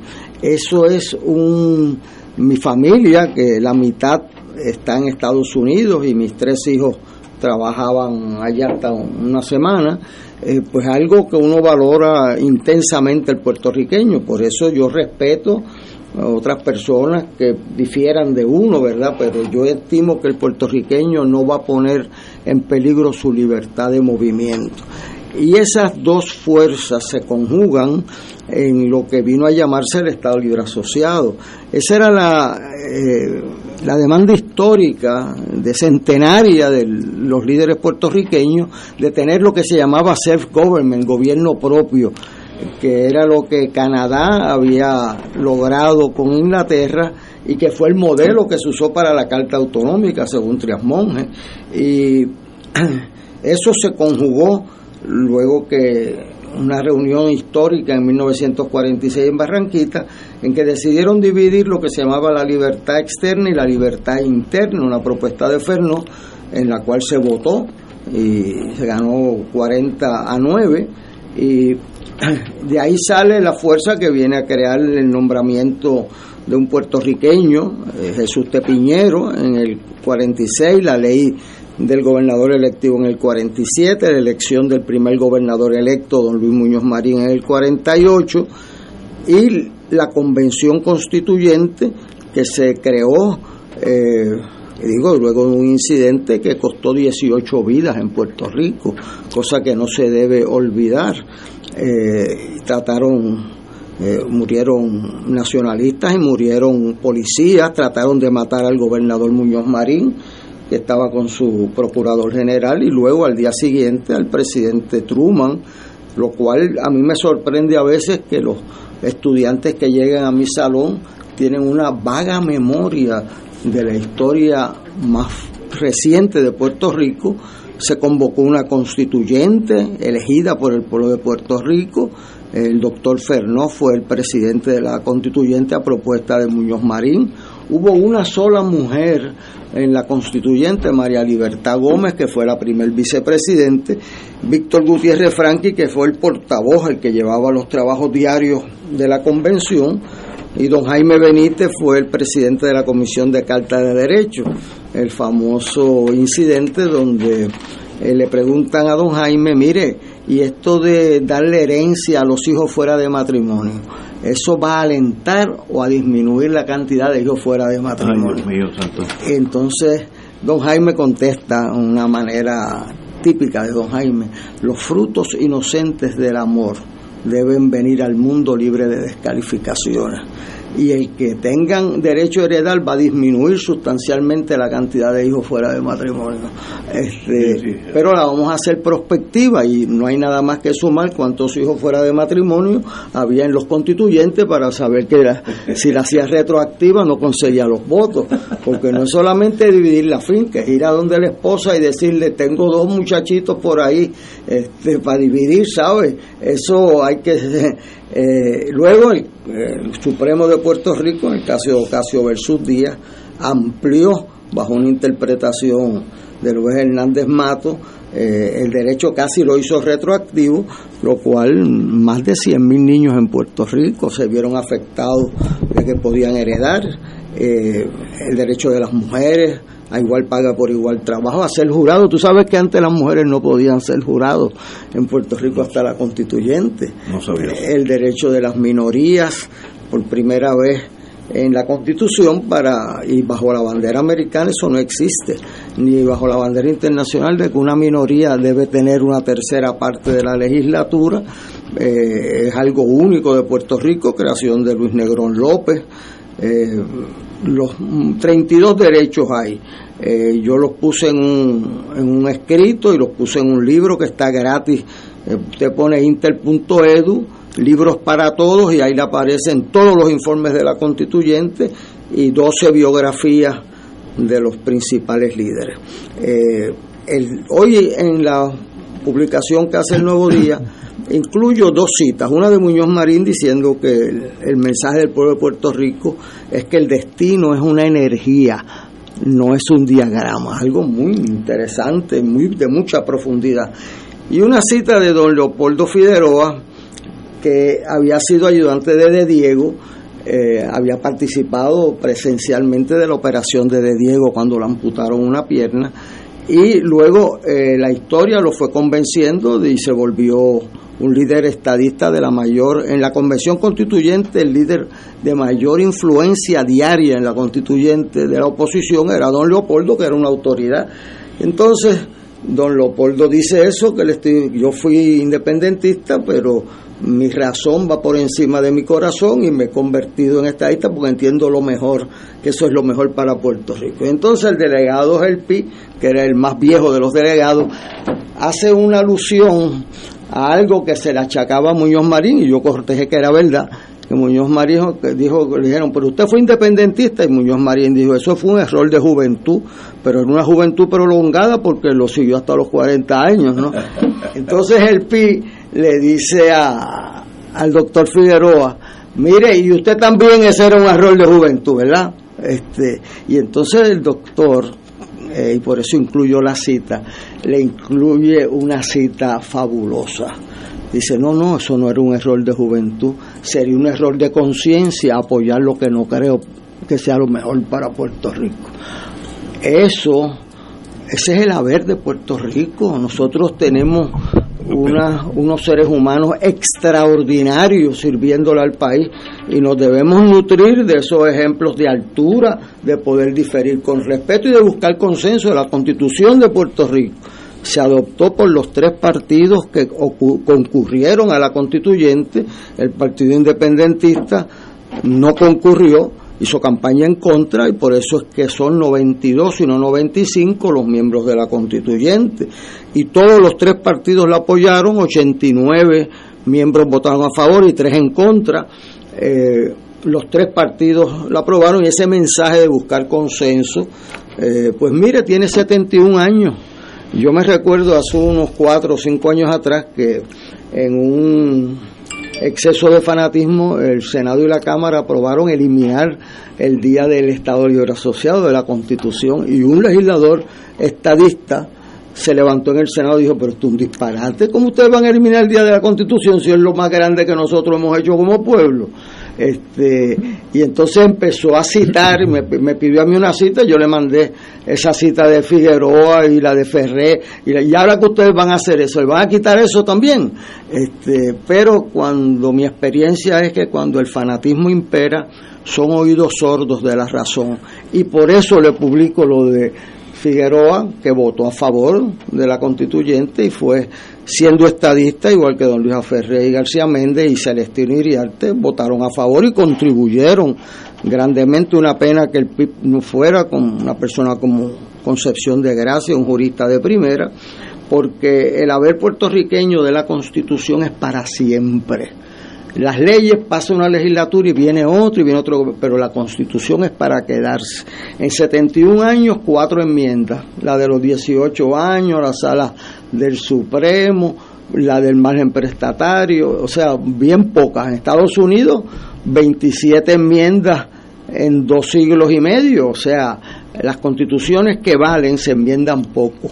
Y el pueblo de Puerto Rico en dos ocasiones ha rechazado enmiendas eh, a, su constitución. Y hoy, pues, no solamente es un documento, usted lo puede buscar, yo publiqué con la Interamericana todos los informes que son una joya, explican por qué una sola cámara no es tan buena como dos cámaras, explican por qué no hay limitaciones a la elección del gobernador, todas las 32 enmiendas grandes que se hicieron en la Constitución, que no voy a entrar en ellas, pero ese es nuestro haber, ese es el logro mayor de nuestro pueblo.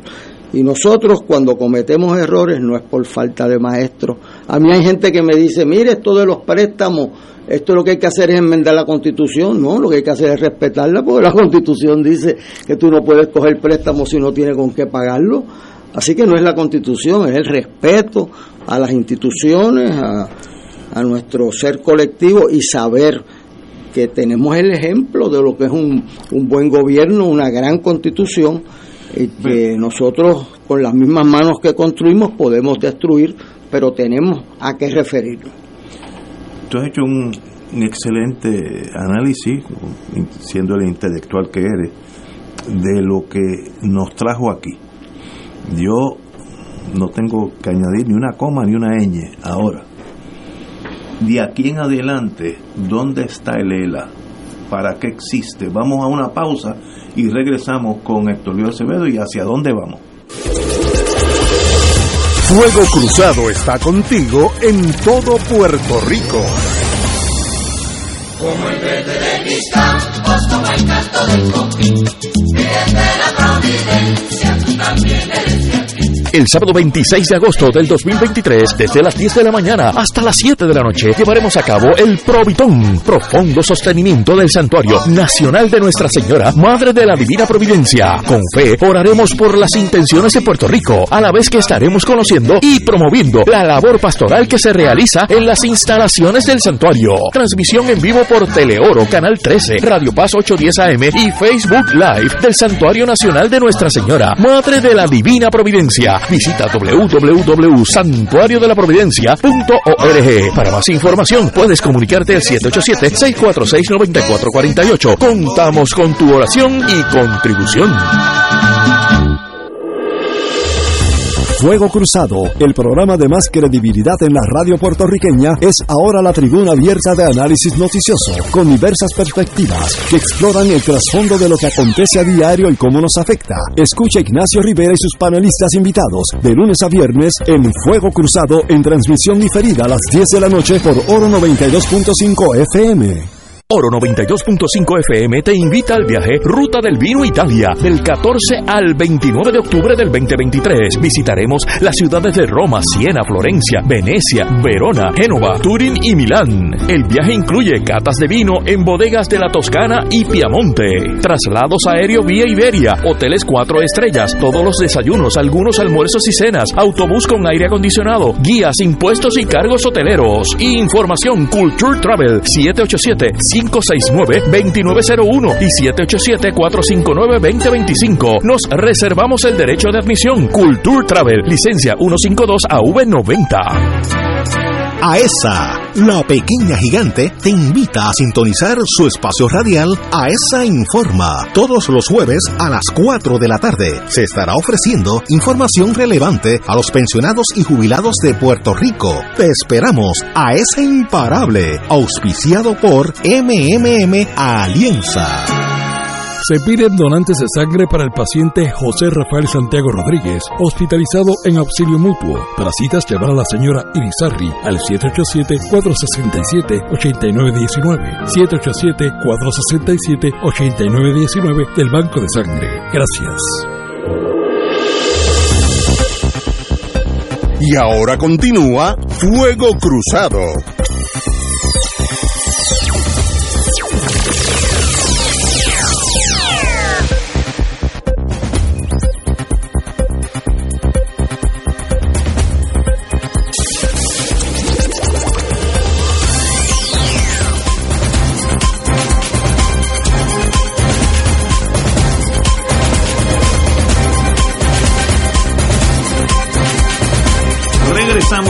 Amigas, Fuego Cruzado. Bueno, nos quedamos en una pregunta que tiene que ver con el aniversario número 71 de, correcto. de en- en- ayer, ¿no?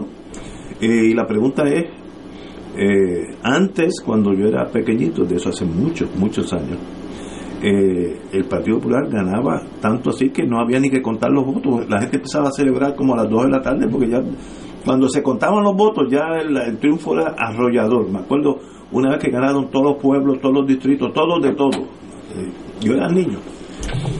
Y hoy en día llevan casi 10 años sin llegar al poder. Tienen las dos cámaras que síntoma de que todavía es un partido poderoso, tiene votos, pero ¿cómo es posible de que ser único en el espectrum político de Puerto Rico hoy son segundos? El ELA, cuando vino el Tribunal Supremo, dijo que todavía estábamos en la cláusula territorial, lo que dijo es, el ELA no existe. Y luego vinieron y le pusieron la cherry al mantecado de helado, de, vainilla, y es la Junta de Control Fiscal la que maneja la finanza. Así que aquel ELA de Muñoz Marín, el mejor de los dos mundos, etcétera, como que ha se ha tambaleado.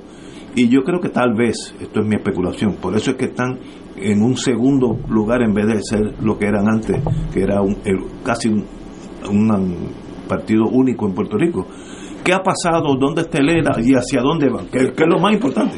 Bueno, cómo no, con mucho gusto. Pero primero es que el Partido Popular se dividió por un asunto más personal que ideológico. En el 1968 y se dio la entrada a lo que se llama en Puerto Rico la época de los cambios, ¿verdad?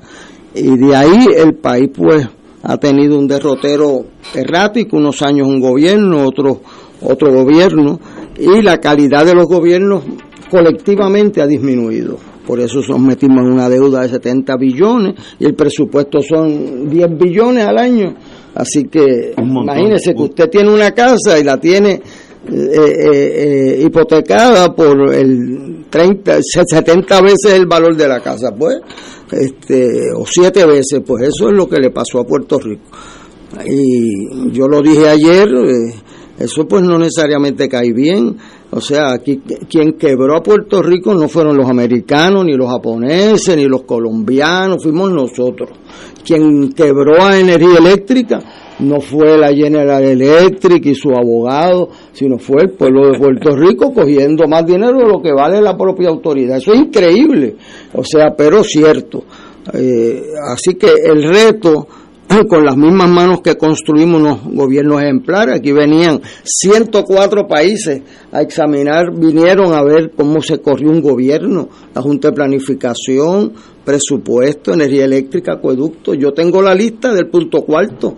Este, y con las mismas manos que construimos, pues la politización por un lado, la incompetencia por otro, la ausencia de gobernanza, como dice Richard, por otro, pues ahí está.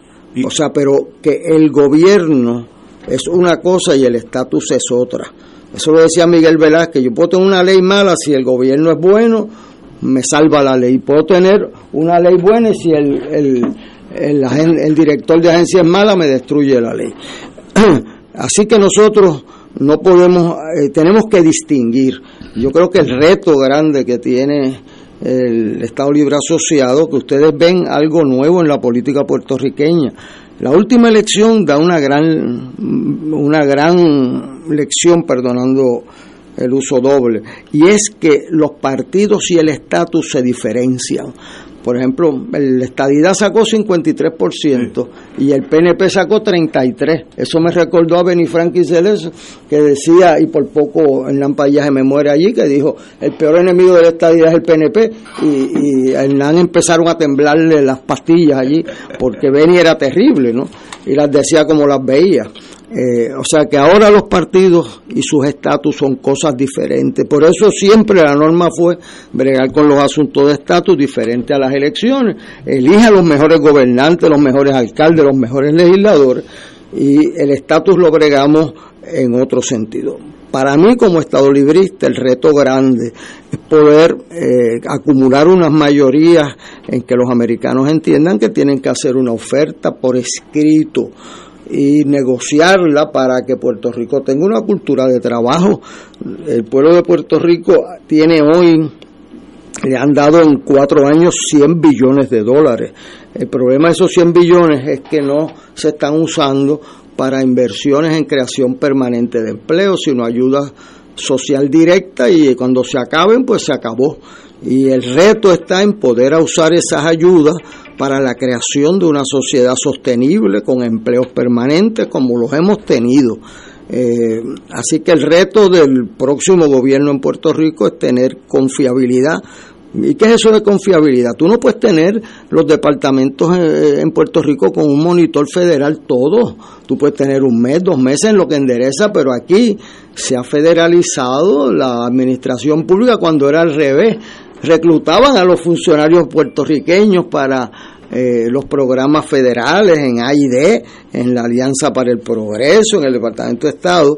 Ahora pues se ha virado el papel por el gobierno de Puerto Rico. Así que el reto, primero como dijera Hernández Colón, ¿verdad? Tú no puedes perder tu identidad y los partidos pueden convertirse en entes de programas muy parecidos con ver quién saca ventaja por X o Y promesa, pero la identidad de un político, su concepto de lo que es el deber del servicio íntegro, eh, tener una vinculación entre los dos grandes valores de una cultura puertorriqueña y de una oportunidad económica que en este momento requiere unas enmiendas para que esas inversiones federales eh, eh, no terminen eh, en una dependencia que luego que se vayan creen un problema igual al que teníamos antes.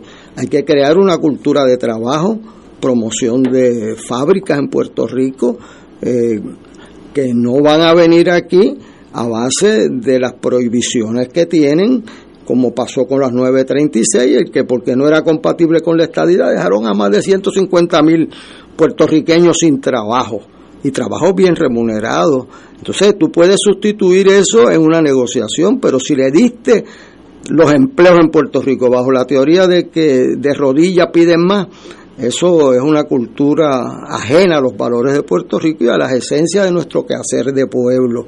Así que yo estoy convencido de que aquí no va a pasar nada eh, con el estatus en los próximos años hasta que tengas una viabilidad económica. Tú no puedes irte a la independencia para, para pasar eh, hambre. Mire, esto que provocó el proyecto este último eh, es una cosa terrible. La libre asociación la ponen a quitarle el 10% de los fondos federales en el año 11, 12, 13, 14 hasta que llega el 20. En el momento en que hay más dependencia de fondos federales, de FEMA, en la historia de Puerto Rico, se los va a quitar. Mis estudiantes y las universidades privadas cierran en un año si no hay fondos federales para ellas. Eh, la ciudadanía americana por nacimiento se la quitan después del primer acuerdo de libre asociación. ¿Quién va a arriesgar eso después de lo que hemos visto? Así que yo creo que estamos como predijo Hernández Colón, en la época de los vetos mutuos, y que hay que buscar un camino creativo, según fue la constitución de Lela, que no le cierra caminos ni a la independencia, ni a la estadidad, ni, a ni al Estado Libre Asociado, para forjar una sociedad que pueda trabajar unida y que haya espacio para los estadistas, para los independentistas, para los extremistas de aportar y que nuestros niños, nuestros jóvenes no tengan que emigrar para buscar un empleo, que es el resultado hoy. Así que yo creo que los instrumentos, aún con los golpes que puede haber recibido, es superior a los demás. Además, ¿qué vas a hacer? ¿Qué vas a hacer? Este, cerrar fábricas más las que quedan. Este, eh, porque, ajá. ¿Qué tú vas a, qué producto vas a vender de aquí a 16 meses? No estamos hablando de aquí a 14 años. ¿Qué producto tú vas a vender para que la gente se interese y regresen a él, al Partido Popular y ganen elecciones. Tú tienes que vender algo. Bueno, tienes que vender una cultura de trabajo frente a una cultura de dependencia, esa es mi teoría.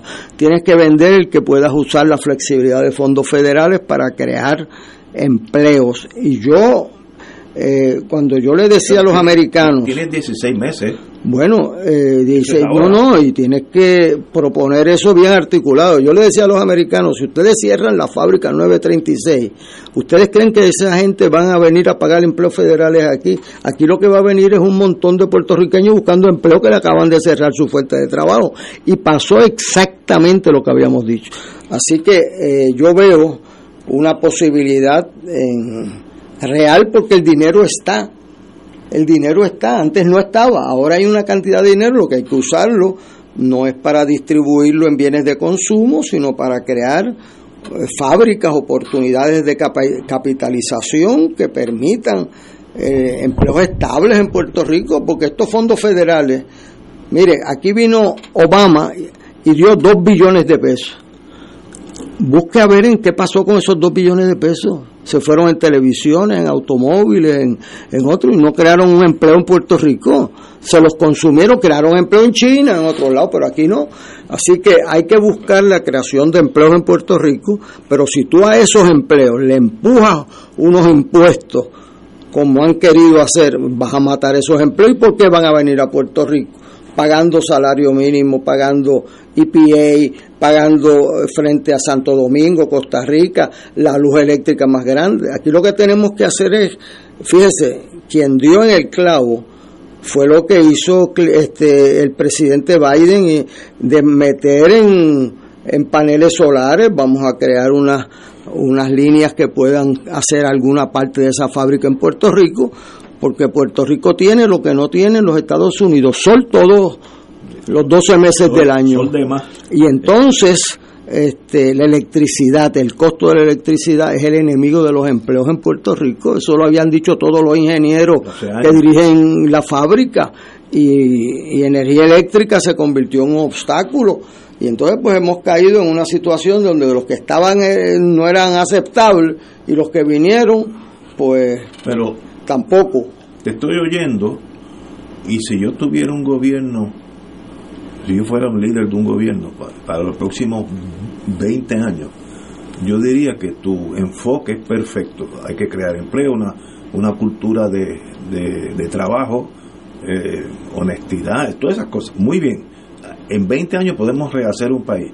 Estamos hablando de 16 meses, estamos pensando en ganar las elecciones, estamos hablando de dos cosas diferentes.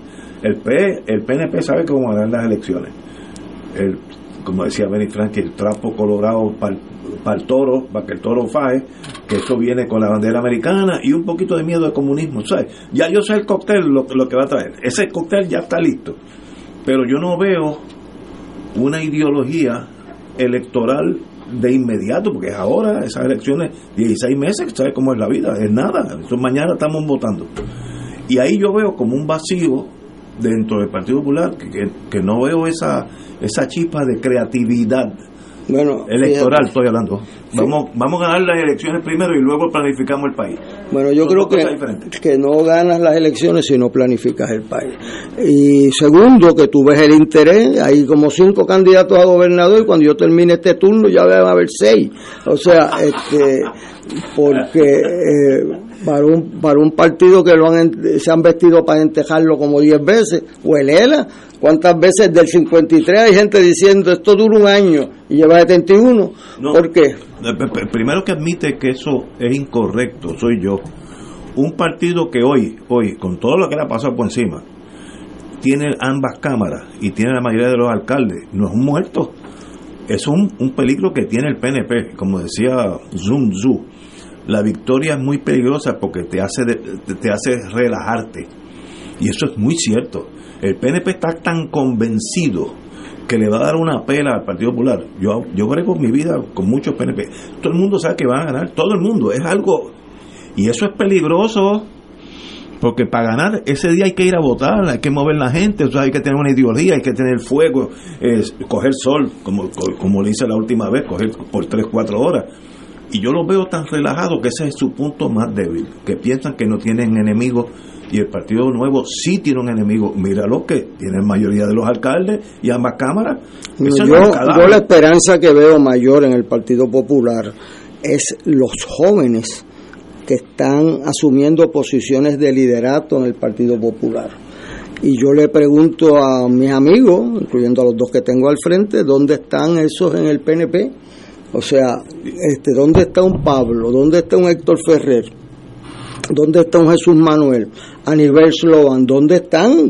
Menciónelo. Espérate, Universo, eh, la, que, la que vino aquí. La que eh, vino eh, aquí. Ella tiene algunos. Yo no sabía que tenía participación. No, no, no, ella, yo creo que es un Es- talento ah, que talento, en, no, no, no es que un talento, un talento y lo ves en. Manuel Calderón. También y, aquí. O sea, eh, esa teoría de que era un de que era un partido de viejos, de que era un estatus viejo, pues ahora qué ha pasado, pues se han virado los papeles y eso me da mucha esperanza porque los veo mejores que la generación presente, eh, contrario a, to- a lo que habían dicho y veo eh, personas que están estudiando, o sea, tú hablas con Pablo, hablas con, inteligente, o sea, no, este, con No, no, no. Manuel Calderón, o sea, un muchacho y, y con principio.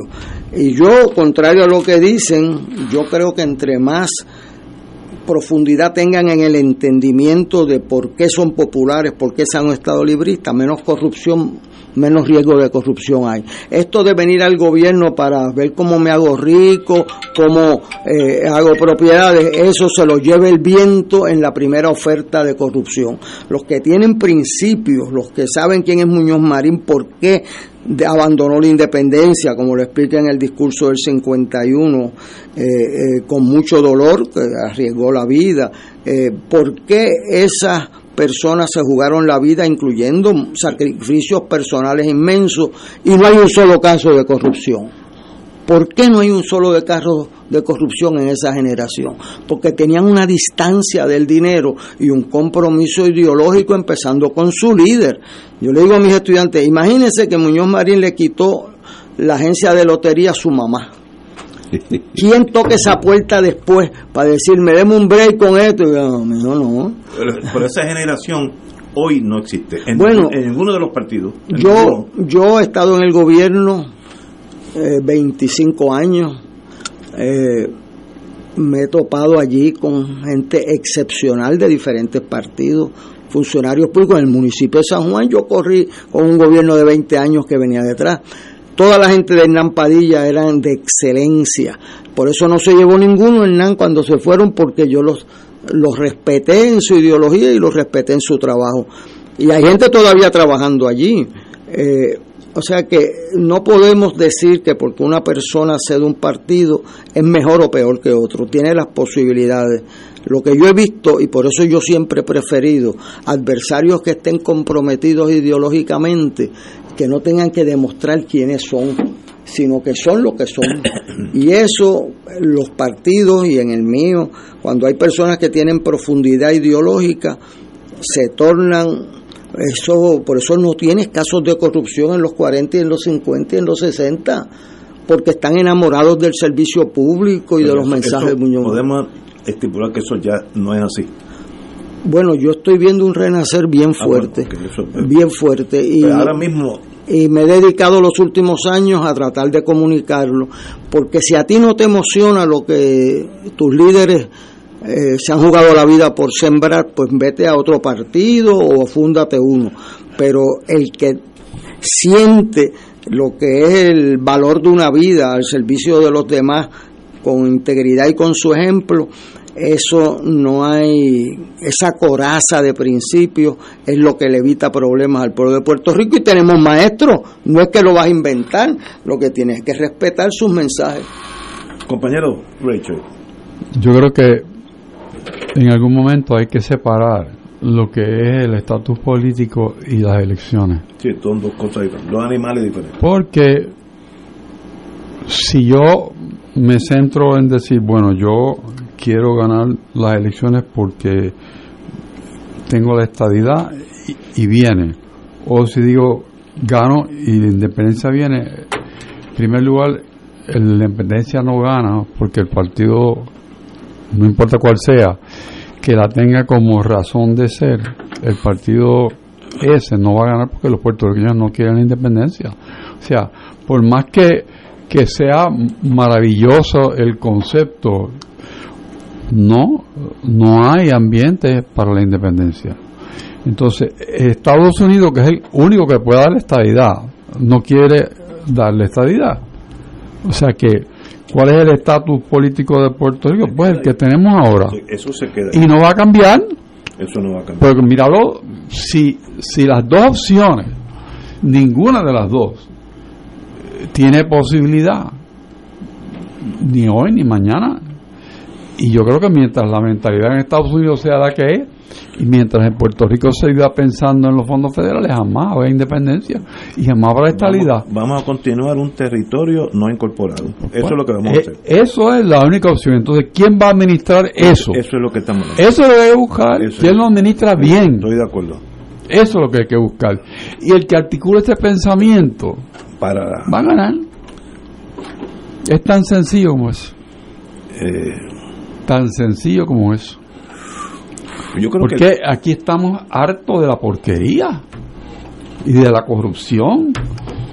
bueno, Es har- hartos. eso se nota en la baja de per- porcentaje de los Pues, pues partidos. seguro. No, y la Pues subida, seguro. y la subida de, por De ejemplo, la licenciada Lúgaro, Sí, sí. porque no es la segunda elección, es en la primera. Esa es una reacción Eso es una al reacción. desaire de- del establishment. No, y es lo que dice Héctor. Fíjate lo que ella dijo. Ella yo dijo, eh, yo la vi diciendo yo soy independentista, pero esto no es la elección de independencia. Cierto. Y cuando yo la escuché, dice, ese es el mensaje de Muñoz María en el 40. Le quitas el título y le puedes poner el mensaje. Y eso había un eco en el país. Pónganse a administrar bien. Ahora, dime, dime, dime cualquiera de ustedes dos. ¿Quién de todos los que están pajareando de candidatos habla de arreglar el acceso a la salud? ¿Quién habla de arreglar el problema en educación? ¿Quién habla del problema de la corrupción que está dentro del sistema? Pues no, pues eso, esas personas que están hablando, yo no votaría por ellos. Porque no, pues, no, te- no te van a resolver Te nada. en tu casa porque yo no veo a nadie que haya Bueno, pero enfilado Ignacio, los cañones hacia Pero eso. lo que estamos hablando aquí lo habla el país. No, No, somos nosotros nada más. No estoy, estamos de acuerdo. Y digo, a alguien se le va a prender el bombillo. Debiera ya, Ah. ya estar prendido. Y un poco se le prendió a Dalmao. Un poco. Ah, lo que pasa es que tiene otro lastre. Eh, yo no veo. Yo lo que veo es un descontento de la juventud con nosotros. Nosotros representamos el- la vieja escuela. Un descontento. Por eso es que nace Victoria Ciudadana, nace. Por eso es que nace dignidad. El PIB brinca tres o cuatro veces el voto a la gober- gobernación. Esos son síntomas de que algo no está bien. Porque si no hubiéramos el partido. Repetido. Eh, hubiera repetido, eh, Pero el si, PNP por si no tienes que 52%. hacer nada más que ver que yo tengo más dinero que nunca y no lo puedo gastar. Ah, no, eso, eso es. Ah, el- que yo que gradúo, que lo tiene yo que estoy, devolver. yo estoy graduando delito. gente que no sabe leer ni escribir. eso- los criminalistas vemos eso todos los están días. metiendo comida este como si fuera Uber a las cárceles por drones. Eso es otra- yo aprendí eso hoy. O sea, por avioncito. ¿qué- cuál, ¿cuál es la oferta? Eso. Eso es la oferta. Es la nada. Ah, eso es nada. Pero una administración decente, ¿tú has escuchado eso? En algún partido que diga, yo voy a administrar decentemente este país.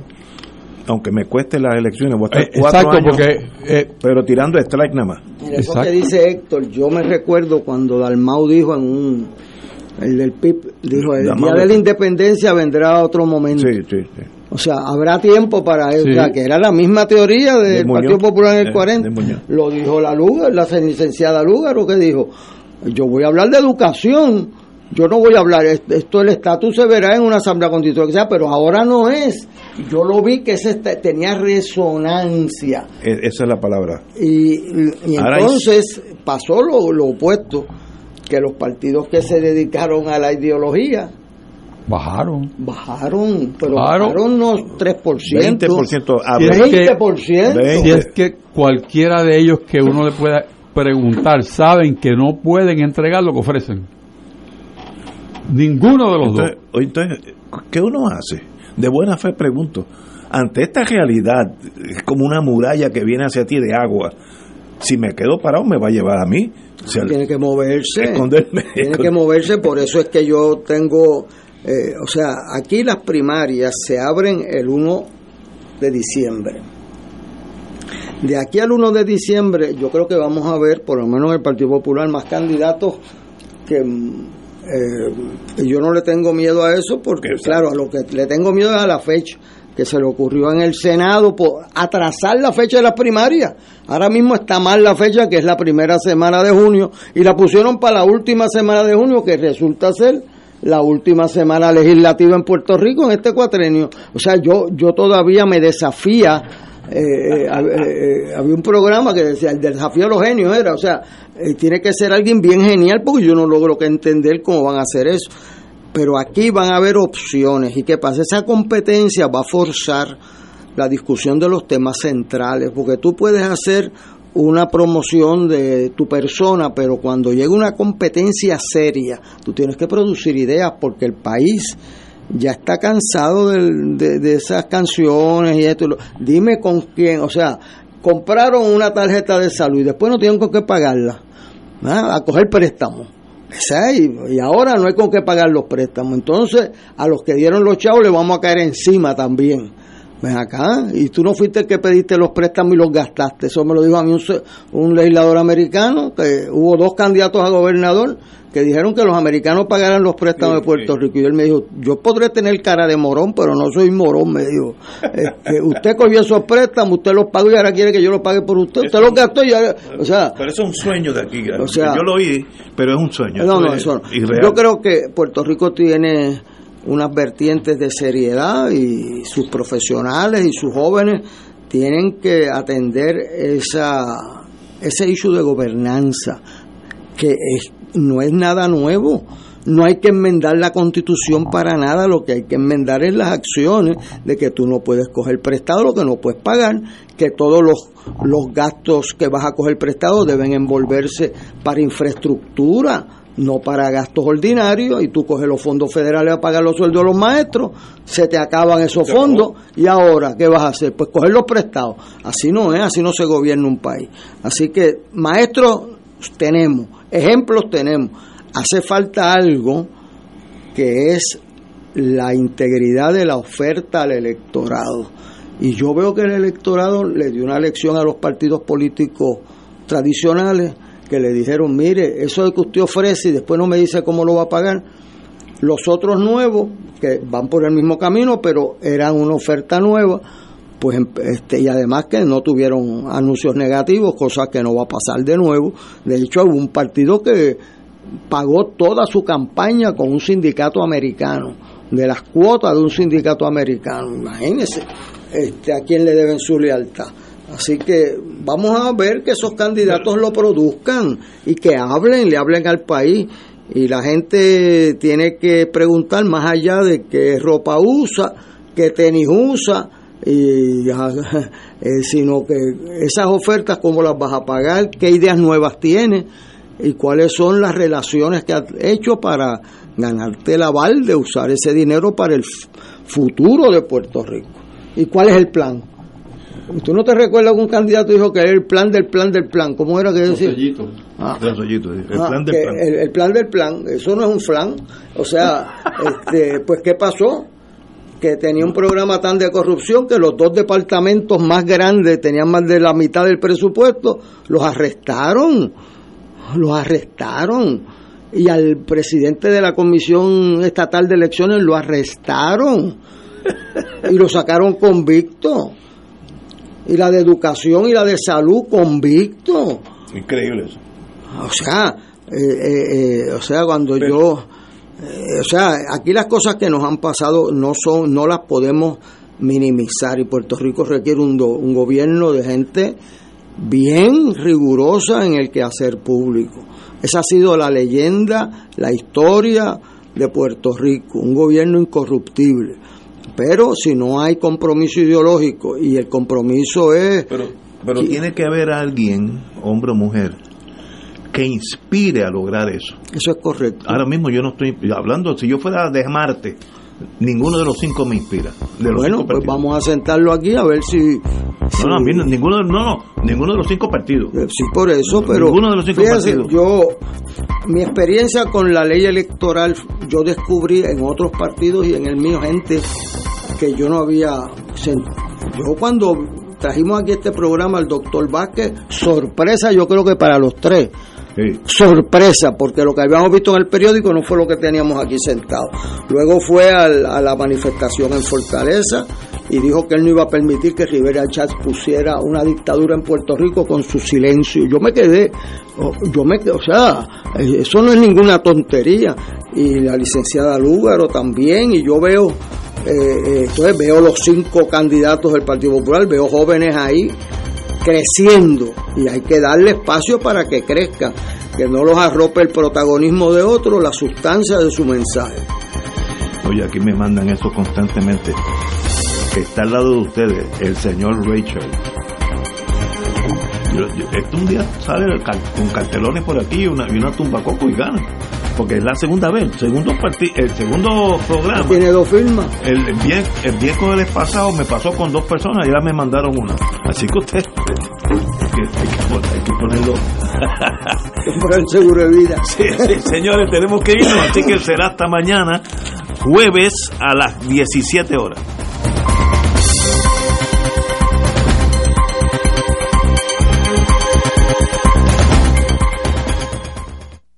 Esta emisora y sus anunciantes no se solidarizan necesariamente con las expresiones vertidas en el programa que acaban de escuchar.